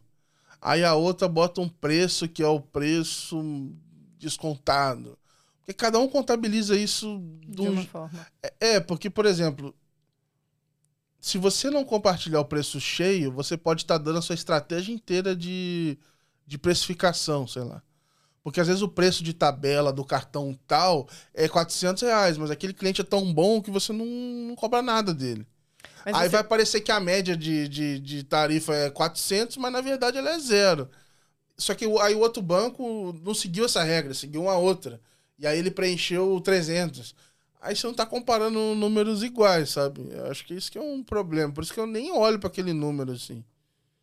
Nunca levei em consideração, mas é. é- acho que é um. É aqueles quartis ali tem esse problema. Porque você tem que colocar um número, mas que no final ele qual é a, da onde ele veio, assim, qual que é a base. E é um dado bem sensível. Enfim. Agora, os comparadores, eu acho que é, podem sofrer um pouco desse problema. Não sei como tá os tipo assim, preços, etc. Acho que dá para você fazer alguma coisa ainda. Não sei como é que isso tá 100%. Mas é questão de modelo de negócio, assim.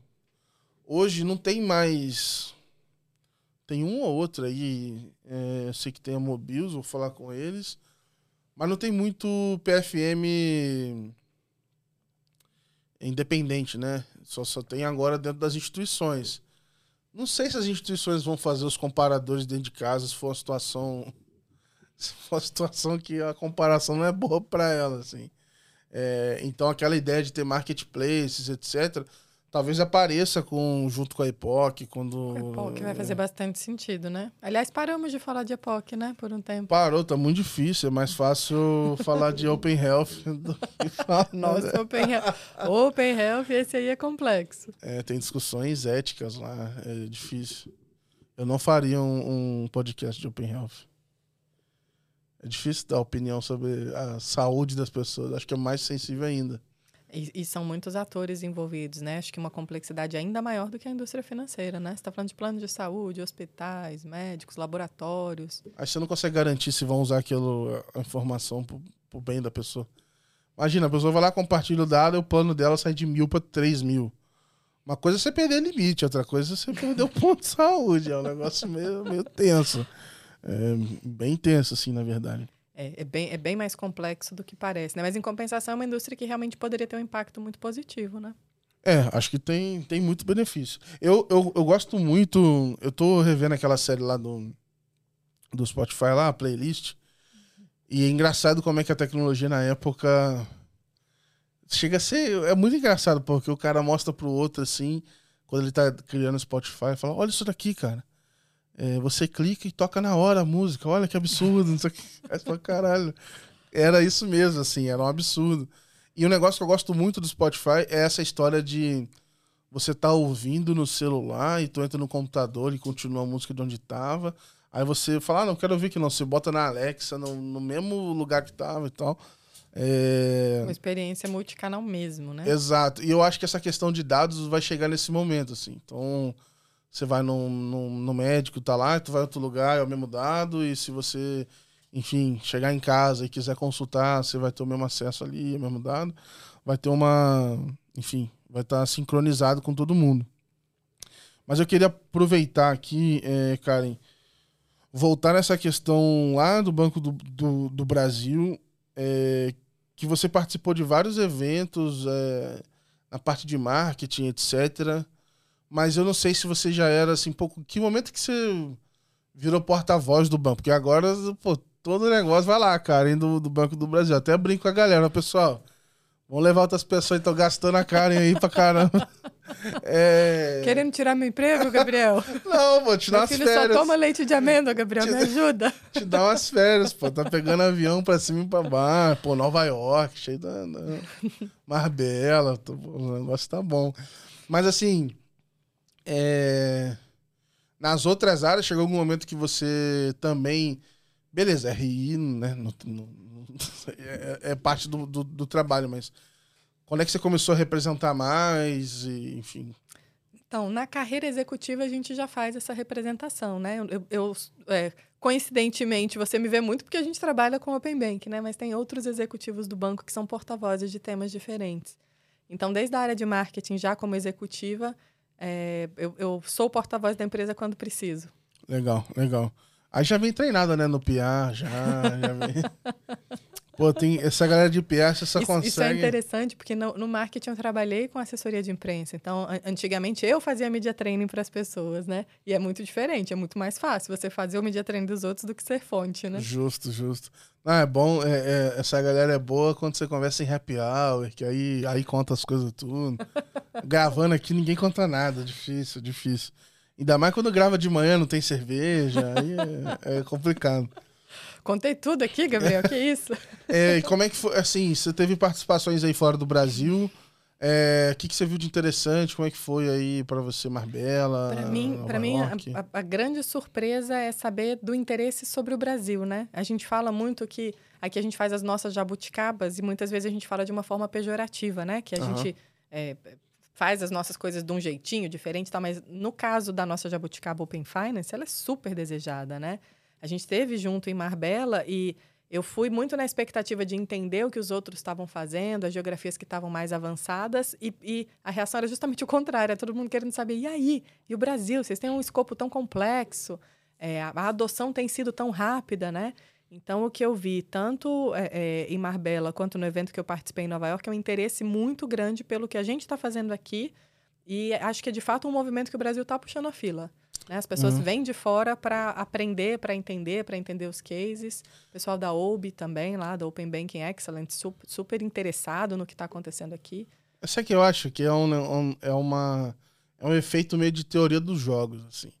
Porque lá fora, o, o Open Finance, ele, primeiro, né? Acho que não, quando você olha lá, Reino Unido, Europa, acho que o regulador não tinha uma mão tão forte quanto tem aqui e começou, não começou todo mundo ao mesmo tempo, assim. Beleza, era o primeiro, teve uma implementação que tinha padrões diferentes e teve outros desafios. Mas você olha o histórico, uma vez eu fiz uma linha do tempo, assim, lá da, da OB lá em UK, era tipo assim, puta, em tal ano entrou uma instituição. Aí, três meses depois, entrou mais duas. Aí, não sei o que. Então, assim, foi muito devagar, assim, Uhum. e foi espaçado. Aqui no Brasil, veio pela corrida da chave do Pix, então aquele medo de ficar de fora, e falou assim, pessoal, tal dia tem que entrar todo mundo. Os obrigatórios têm que entrar.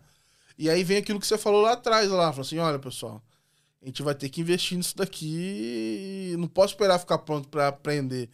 Então acho que isso ref- tá forçando todo mundo a, a se mexer e talvez ter um é, um desempenho acima da média, entendeu? Então, porque se vier devagarzinho, um de cada vez, É, Não- eu, eu acho que essa não tem rede com um só. É. Eu acho que essa estratégia do regulador de colocar os grandes bancos, os mais relevantes e que têm uma carteira maior de clientes como obrigatórios desde o início, ajudou muito a fazer o Open Finance ganhar atração, né? Então já começa com um volume muito grande, né? É, é, já começa com muita gente podendo compartilhar e com estruturas também muito robustas e, e muito preparadas para fazer uso desses dados. Não à toa que a gente está vendo agora os casos de uso pipocarem, né? Sim. E, e eu tô pesquisando ainda lá fora.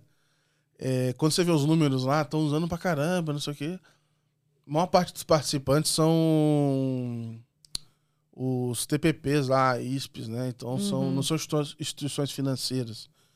É, e aqui a gente não tem esse player. Não esse tem player- essa figura ainda, né? esse cara tá se virando no não regulado, ele tá Uhum. fazendo outras coisas da vida e tá, mas, mas você não é. acha que vai ser um próximo passo? Eu, eu acho que sim. Eu acho que assim, tem um problema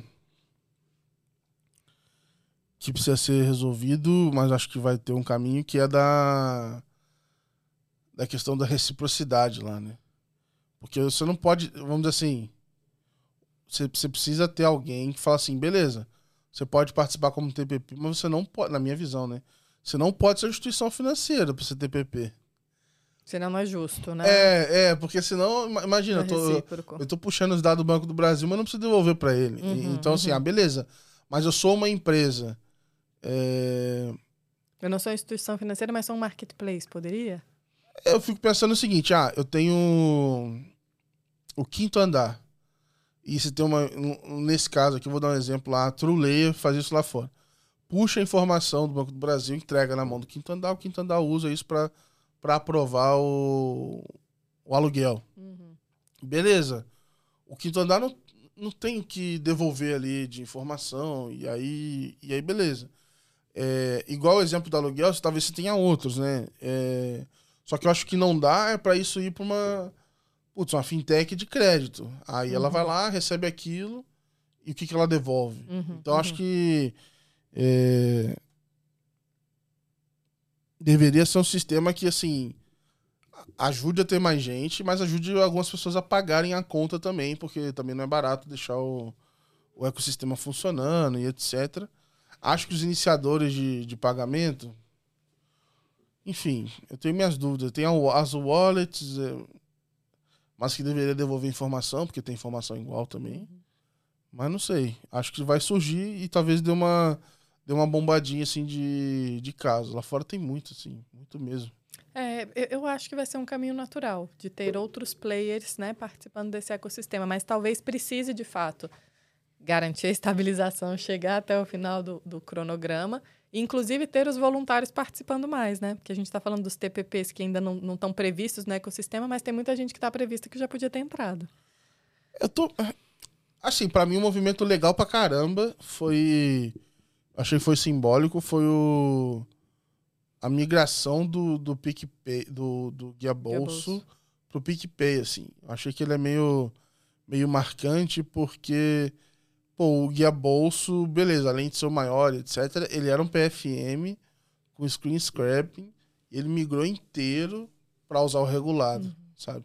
Então pode ter problemas aqui no meio, etc. Mas é um marco super relevante. Assim, cara, é o maior player que era do Screen Scrap migrou inteiro para regulado e tá dentro de uma instituição financeira. É, que que tá faz a gente crer que o regulado está bem estruturado, né? E vai, e vai conseguir cobrir esse gap, né? Sim. É, vai ter. Eu acho que assim, eu sou a favor do não regulado pra. Como MVP, assim, sabe? Pra, talvez tocar em lugares onde o, o regulado não vai. É, e pra provocar um pouco, assim. Se você depender só de regular, você não vai. Mas, por exemplo, tem lugares lá, até divulguei isso esses dias, que o. Tá rolando de fato. Teve o primeiro case lá na Austrália do Open Energy funcionando, assim. Então pessoal. Na verdade, chama de Open Energy, mas é. é... Não é Open Energy, como é que eu posso dizer? Tá, tá mais para Open Utilities, assim, sabe? Que é, é dado da conta de luz. E Uhum. não você fazer, enfim, trocar dados entre instituições. De... Você, você consegue puxar aqueles dados de luz.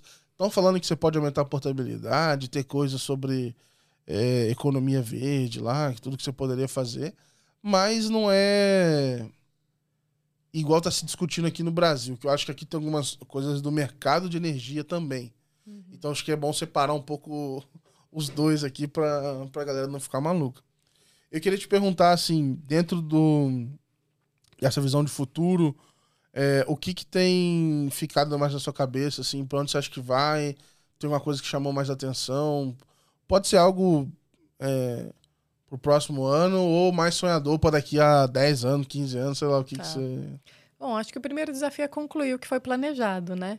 É, parece trivial, mas eu acho a fase 4 muito complexa quando a gente fala de integrar com outras indústrias, né? De investimento, de seguros.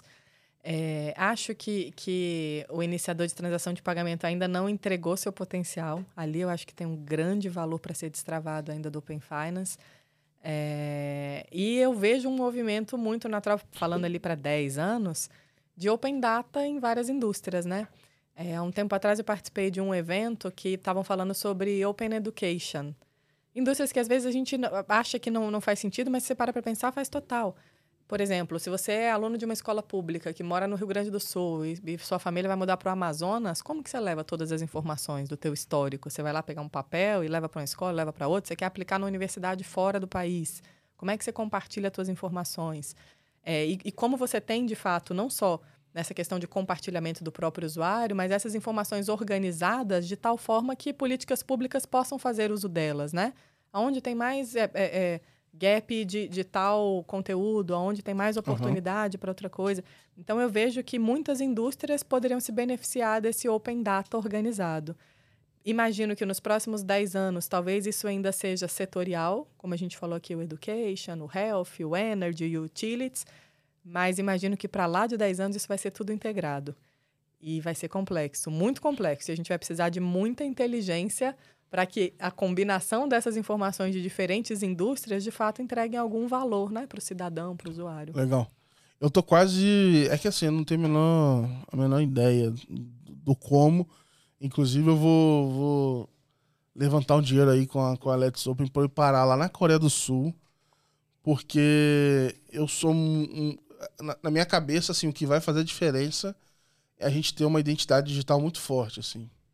Eu acho Legal. que ela vai abrir tu- todo esse resto, assim. é porque. É o início, né? Exato. Com ela funcionando, eu acho que as coisas vão vão se abrindo. E aí eu falei da Coreia porque lá tem isso.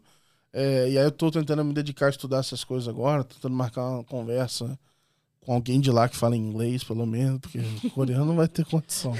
É, para poder entender um pouquinho mais de como é que isso funciona, porque eu acho que é, à medida que isso acontecer, imagina assim, é, você conseguiria tirar a fricção dessas jornadas que a gente está falando hoje, você conseguiria Entrar em qualquer indústria, né? Com a sua identidade. e você consegue deixar tudo. Lembra do painel do Facebook lá que eu falei? Uhum. Você consegue deixar tudo meio que conectado ali.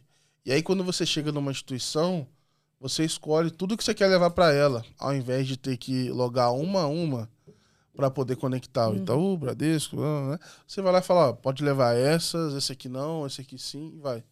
Então, é, E por que não uma identidade única global, né? Digital, Exato, única exato. global. Então, estão tendo essas discussões aí. É, Aí rola aquelas questões de privacidade. Eu, eu acho que quando você tem menos a. é, Quando você não quer se esconder, vamos dizer assim, é, é bom você ter condição de provar, né? Você tem um histórico legal, é bom você provar que você é você. Fala, não, pode ver aqui. É, fa faz diferença, assim. Então, eu acho que É, vai e- ajudar. E se esse compartilhamento de informação for sempre uma decisão do usuário, quando você também não tiver legal e não quiser compartilhar, né, tá tudo certo. Sua Ah, privacidade é escolhe- respeitada. Você escolhe o que compartilha, assim. É, acho que a gente vai poder se alavancar muito nessas coisas. É, não sei se está no timing de fazer isso no Brasil agora, mas, cara, para mim é uma Mas seria ótimo, é né? uma Que empresa que ti- eu que tiraria eu- uma fricção enorme de, de várias atualizações que a gente precisa fazer, de documento, de estado civil, de imposto de renda, de endereço. Se tivesse um- É. uma única identidade, né? Não é CPF, RG, título de eleitor e um monte de documento. É, estão avançando aí no GovBR, tem um monte de coisa acontecendo. Mas eu sempre falo, pra mim, acho que a chave tá, tá nesse negócio aí. Acho que vai, vai mudar. E aí você olhando lá pra.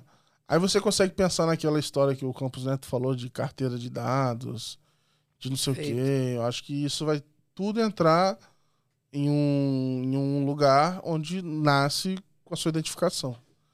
Por- É, eu- não tenho dúvida que a gente vai caminhar para isso, mas é bem mais complexo do que parece, né? Falar sobre isso Claro. é, é muito mais fácil. E eu, eu vejo pe- pelo próprio Open Finance, né?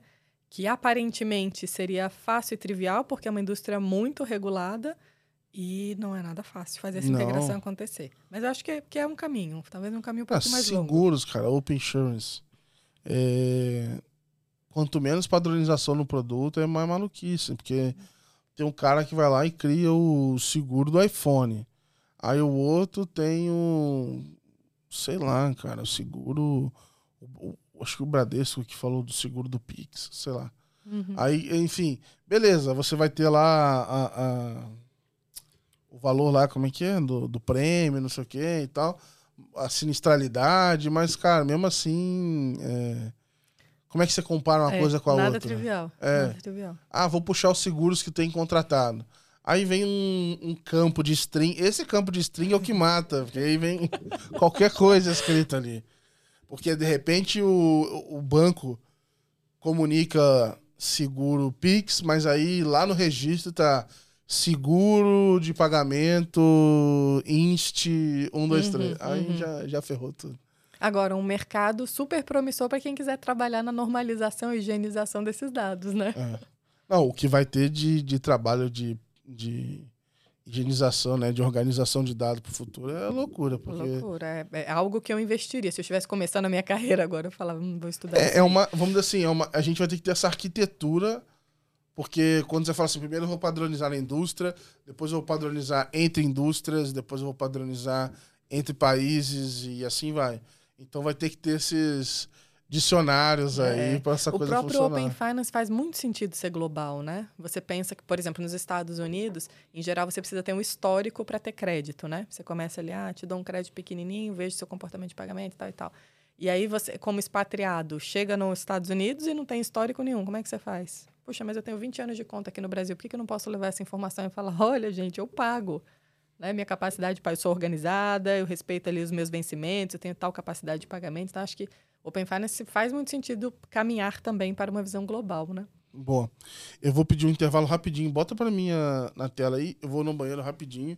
Que eu tenho. Só, eu tenho mais umas perguntinhas rapidinho pra fechar. Mas eu preciso banheiro.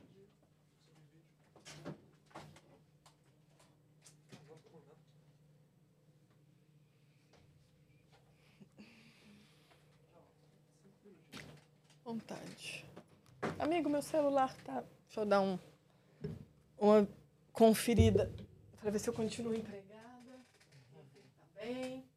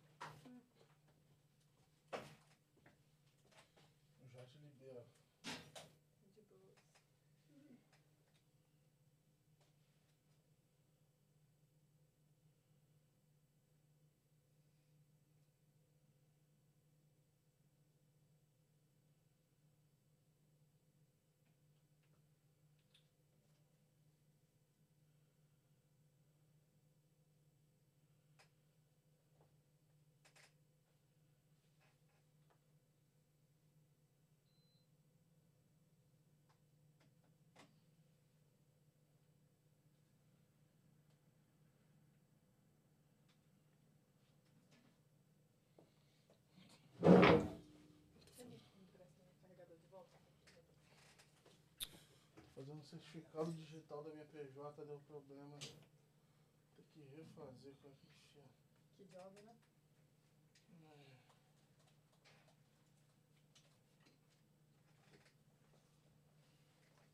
Só me faz pergunta fácil agora, hein? Ah, agora é moleza. Tranquilo. É, pode. Beleza.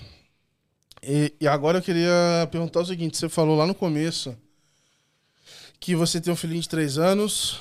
é, O que pra mim foi uma ligeira surpresa. falei, Que a pergunta que vem na minha cabeça é assim: Pô, como é que você dá conta, assim? Onde é que encaixa isso tudo? É, Você vem mais pra São Paulo do que eu e mora em Brasília e, enfim, tá em todos os eventos. Como é que a conta fecha? Você dorme? Como é que faz Du- eu, esporte? dur- eu durmo menos do que eu gostaria, eu- isso eu confesso. Então, tenho um filhinho de três anos, Samuel, paixão da minha vida, e que eu brinco que é, eu nunca soube o que era trabalhar até ser mãe, porque olha, rapaz, é puxado. E eu já sou executiva há oito anos, então eu tô, Uhum. tô falando com conhecimento de causa. É realmente puxado é, esse, esse emprego de mãe, mas é uma delícia, assim. Não é fácil conciliar. É, muitas vezes eu, eu sinto que eu devia ter mais presença em casa, muitas vezes eu estou em casa e sinto que é, alguma coisa eu poderia estar fazendo melhor no trabalho. É, mas eu tento encarar que eu, em, em cada, em cada esfera que eu tô, eu tento ser a melhor que eu posso ser. Que eu posso ser. Uhum. Importante falar isso, mais uma vez, que eu posso ser. Porque é muito difícil quando a gente se compara a outros padrões, né? A gente fala, ah, mas fulana de tal, ela largou o trabalho e, e vive só para cuidar do filho. Ah, mas fulana de tal, ela, puxa, nem leva o filho no médico, é a babá e tal. Cada um é de um jeito, né? Uhum. Então, eu penso ali no- muito nos meus limites. É, e, principalmente, eu tenho uma rede que me ajuda muito, né? O marido é, é um, um paizão e faz a parte dele muito bem feita. Eu tenho os meus pais também que me ajudam. É, acho que, que a a própria empresa também me acolhe como mãe executiva. Né? Eu tive é, é, a felicidade de ter vários líderes que entenderam esse momento e, e me permitiram aprender a ser mãe, porque, eu, como, como eu brinquei, né? eu aprendi a ser executiva antes, mas eu não tinha aprendido a ser mãe executiva. Então, que, que me ajudaram e me apoiam nesses momentos. Legal, legal. É, e aí, falando um pouco dessa questão, assim, também, queria que você explorasse um pouco da questão de liderança feminina, assim, é, se quando você se tornou líder, você já tinha é, outras inspirações, é, com- como é que foi isso para você? É, eu, eu comecei a, a carreira de gestão muito cedo, né? Com 26 anos. E eu não tinha muita certeza, inclusive, sobre maternidade. Mas eu me inspirava em algumas outras gestoras que eu via no banco. E muitas conseguiam conciliar. Eu optei para deixar a maternidade um pouquinho mais para frente. É, então, aprendi primeiro a ser gestora, né? É, acho que tive muitas mulheres, de fato, que me inspiraram. É difícil citar nomes, porque eu sempre fico com medo de esquecer alguma. Mas tenho muitas também hoje no meu dia a dia. E essas eu, eu acho que é, que é importante lembrar. As meninas que trabalham comigo no projeto Open Banking, as meninas que trabalham na área de tecnologia. Então, são muitas que eu olho. Vou, vou citar uma, é, tentando representar todas, mas tem uma delas que, que para mim, é assim... é, es- especialmente diferenciada pelo volume de coisas que ela faz ao mesmo tempo, né? Que é a Valesca. Ela tem três filhos, sendo que um, um de- é, casal de gêmeos, né? Que eu acho que toda mãe Caraca. de gêmeos merece meu respeito. Aliás, Roberta Guedes, que se estiver ouvindo, tá aí. Meu beijo, meu respeito. É, ela tem três enteados. Ela trabalha no Open Finance, ela é PO da nossa sala de, de Open, então ela toca N soluções, a do Caraca. consentimento no WhatsApp, inclusive. É, ela é casada, né? Tem, tem um, um marido, um, um companheiro.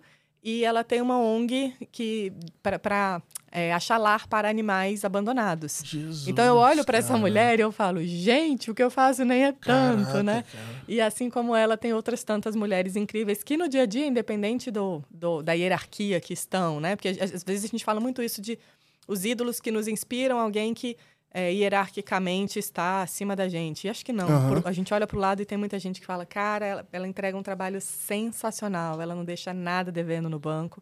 Ela liderou pessoalmente essa, essa entrega do, do consentimento no WhatsApp, que foi uma super inovação. Caraca, e ela estava ali a cada minuto e fazendo a gestão de todo esse contexto, de todo é, é, esse bololô aí. É, então, são, são várias as que me inspiram.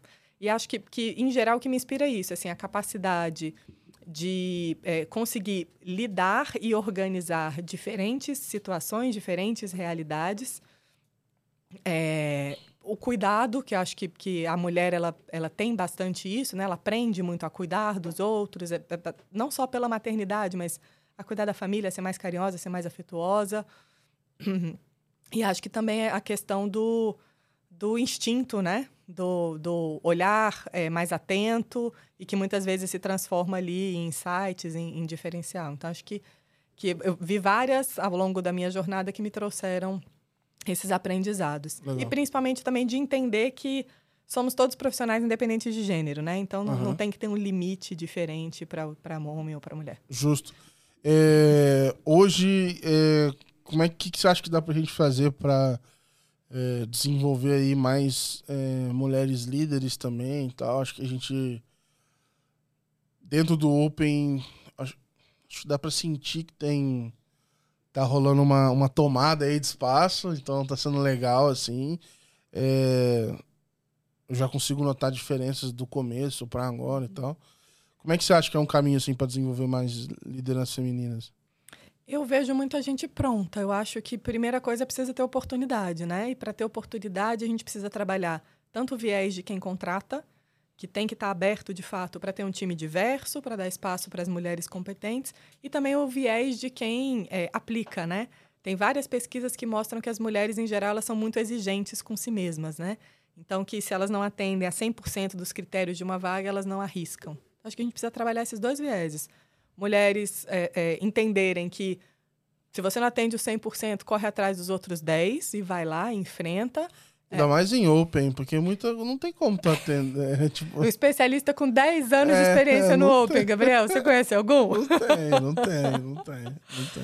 É, então, eu, eu, eu, acho que, que a gente pode, é, mulheres de uma forma geral, e estou falando isso muito embasada nas pesquisas, tá? Não é, não é só uma, um data feeling, Aham, né? Sim. É, eu acho que, que a gente pode ser mais ousado, assim. É, é, de fato, entender que a gente chegou para conquistar esse uhum. espaço, né? É, Deixar um esse pouco... medo histórico para trás. Sair um pouco dessa síndrome do impostor aí, né? Isso. É, é... E, e, não é só isso. Importante falar, não é só isso. O viés de quem contrata também. Tem uhum. que estar tá aberto para ter diversidade e não só aberto, tem que procurar. Muitas vezes tem que, tem que fazer questão. Esse dia eu vi uma vaga. É, eu não vou citar a empresa, mas foi engraçado, não, não, é, não, não foi. Era. Era uma vaga de. Era, era um PMO que tinha, tinha, vamos dizer assim, com bastante autonomia, com bastante coisa para fazer. Mas o título era tipo assim, PMO anabolizado, era uma parada. Falei, meu Deus do céu. Falei, Jesus, até com medo dessa vaga. Porque, porque Falei, meu Deus, o que, que vai ser isso? E é no Open Finance. É no Open Finance. Falei, caraca, já tá avisado já, né? Que o negócio vai ser feio. Dá, dá uma assustada ali. Verdade. E, e, e, complementando, acho que outra coisa também que pode ajudar a ter mais mulheres na liderança é elas procurarem se apoiar mais. É, eu, por exemplo, no banco, assim que eu virei executiva, é, eu, eu, formei com outras executivas e outras líderes do banco um grupo que a gente simplesmente trocava. Era, era quase que. que é, não sei se, se, esse é o melhor termo, mas era um grupo de apoio uhum. ou, ou, de acolhida. Nem marcava happy hour, né? Por que não, né? É, Por que então... não, se, não se apoiar e tomar um bom drink?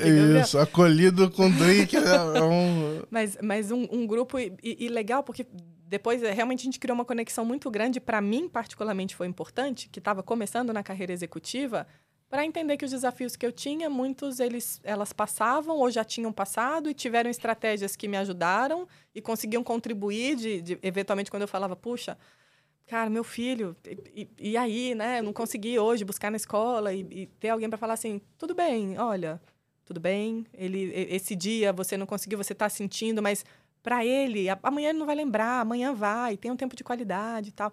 Então, ou, ou, dúvidas do próprio trabalho, né? De alguma situação difícil, de como me, me posicionar e tal. Ter esse grupo que me acolhia de, de pessoas parecidas, iguais, com desafios iguais, me ajudou muito. Uhum. Então, acho que, que uma outra sugestão é isso, assim, meninas, né? Se conectem, troquem, cresçam juntas, se ajudem. Boa. Acho que é, essa história de pessoas do momento parecido, acho que serve para qualquer coisa, assim. Vou te falar que Let's Open começou meio que assim, porque eu queria gente mais, eu queria encontrar mais maluco que tava curioso com o que tava acontecendo, que tava querendo ver coisas ao redor do mundo e etc. E foi um pouco isso, porque no meu dia a dia no trabalho, a galera tava tinha um tinha um PMO anabolizado cobrando a gente de entregar o to-do ali e tal. Não dava tempo de ver o que, que a Austrália estava querendo fazer. Então foi um pouco isso, foi tentar procurar outras pessoas que estavam com interesse parecido. É, e a melhor coisa, porque todo mundo vai se ajudando. É, e, e, desmistifica um pouco o problema que você tem, que muitas vezes parece não ter solução. Vem um outro ponto de vista e fala: puxa, é, sozinho eu não teria enxergado. É. E você tem uma noção, e a gente é meio, né? É, acho que isso é do ser humano. Mas você vê que tem mais gente na merda também, você fala, porra, beleza, eu tô mais tranquilo. Vamos passar por isso junto aqui. Não é só comigo, né, que tá rolando isso. É um negócio importante. É, e, e, nesse sentido de troca, é, é interessante, né, Gabriel? Como a comunidade do Open Finance tem muito isso, né? É. Porque, como, como a gente falou aqui ao longo do, da conversa, eu já trabalhei em outras áreas e eu nunca tive em um tema que eu tivesse tão envolvida, tão próxima e, e tivesse tanta colaboração do mercado, né? Em outros temas que eu trabalhei, por exemplo, quando eu ia fazer benchmark, eu já escutei algumas vezes assim de você não devia estar me perguntando isso. Isso daqui eu não posso te abrir, isso daqui eu não vou te falar e tal, porta na cara e tal, né? Uhum. Hoje não, hoje pego o telefone, falo com executivos de vários bancos, falo com pessoas de fintechs e tá todo mundo Legal. ali tentando, né? Legal. Aprender, ensinar e, e, construir junto. Legal. É, eu aqui, por exemplo, eu sempre faço esse disclaimer, né? Eu falo assim, olha, você me conta dentro do que você puder falar, uhum. assim. Geralmente as pessoas falam mais do que até que eu imaginava, uhum. assim. Tem, tem, tem sido um negócio bem aberto. É, até o momento ninguém foi demitido depois de gravar nada aqui, então. Não que você saiba. É, parece que tá, tá tudo ok, é uma abertura é. mesmo. Assim, e, e você sabe que eu acredito muito nisso, é, nessa questão do compartilhar conhecimento, porque eu acho que a grande diferença, se não for a fórmula da Coca-Cola, obviamente, né? Uhum. Não vamos compartilhar a fórmula da Coca-Cola. Mas, em geral, a grande diferença é na capacidade de execução. Não é no design organizacional, não é o que você tem de informação do negócio que já eventualmente já é público. Você vai falar, ah, só, só vou ajudar o Gabriel Gabriel. Isso daí que você está querendo, cara. Publicaram ontem a V2 da fase 3, ok? É, vou te economizar um dia. Não é isso Sim. que vai fazer a diferença, né? A diferença é a capacidade de execução. E isso você não, não tem como compartilhar, né? Exato. Isso depende do time que você monta. Exato. É, queria te agradecer pelo, pelo papo. Foi bacana pra caramba. Valeu por, por ter vindo aí de, de tão longe. É, e aí eu queria deixar o espaço, você mandar um recado final pra galera. O jabá é de graça, então fica à vontade aí. Ah, eu que quero te agradecer. Você sabe que eu sou super sua fã. Desde quando você começou lá o Open Box, consumi a sua newsletter quando era só no LinkedIn. É, acho que você é um cara super empreendedor que eu admiro pra caramba e muito generoso, né? Porque você faz um trabalho que ajuda as pessoas a crescerem na indústria, que ajuda as pessoas a se prepararem. Tem o teu curso, vou fazer o jabá do curso do Gabriel, pessoal. Tem o teu curso que é maravilhoso, que para qualquer pessoa que está começando no Open Finance e de repente ia ter ali uma curva de aprendizado alto, você facilitou, né? Então acho super generoso da tua parte. É, e dizer que a gente continua no Banco do Brasil super empolgado com o tema. É, eu tenho a felicidade de ter a, muito apoio da alta administração do banco, é um assunto que é priorizado, talvez um dos assuntos mais recorrentes que é levado ao board. E não é à toa que a gente está trazendo tantas entregas, né? Você citou que a gente está premiado em praticamente todas as categorias ali do Open Summit Awards. É porque a gente tem muito apoio, é porque a gente acredita muito na, muito na pauta. E novidades virão por aí. Boa, boa. É, eu tenho que me programar, porque você divulga, divulga episódio muito tarde, já vai estar já vai tá desatualizado, mas aí faz parte. Já... Não, mas eu vou te prometer que até o ano novo eu vou te dar um descanso. Não, mas fica, mas assim, na dúvida, pessoal, assina a newsletter. A newsletter tá sempre atualizada. O episódio, às vezes, ele sai um pouquinho depois, então Mas a newsletter é super atualizada. É, a newsletter e, sai. E fechando aqui o meu jabá, deixa eu aproveitar e falar que eu tenho a sorte também de ter um time incrível, que, que me ajuda muito nessas entregas, que constrói essas entregas, pessoas incríveis. Aqui eu citei uma delas, né? Mas tem todas as pessoas incríveis com suas famílias, desafios e que estão, é, com, com certeza, construindo um marco na indústria financeira. E a próxima meta aqui é trazer o bom de papo, trazer o Tom aqui. Ixi! É... Vou deixar pra janeiro, a gente vem com aí. calma, vem com calma. E, e se o Tom vier, você pede pra ele fazer as traduções do inglês, que ele é muito bom. Tá bom, tá bom, já tá anotado. Fica o convite aí, já tá, já tá avisado, a gente combina isso aí pra janeiro. É, brigadão mesmo, Karen. Pessoal que acompanhou, tenho certeza que vocês curtiram pra caramba. É, obrigado por acompanhar mais um episódio. Ajuda aí compartilhando, se estiver ouvindo no Spotify ou no YouTube, deixa um like, etc. Isso ajuda pra caramba aqui no- nos vídeos também. E em breve a gente volta com mais um episódio. Obrigado, pessoal. Grande abraço.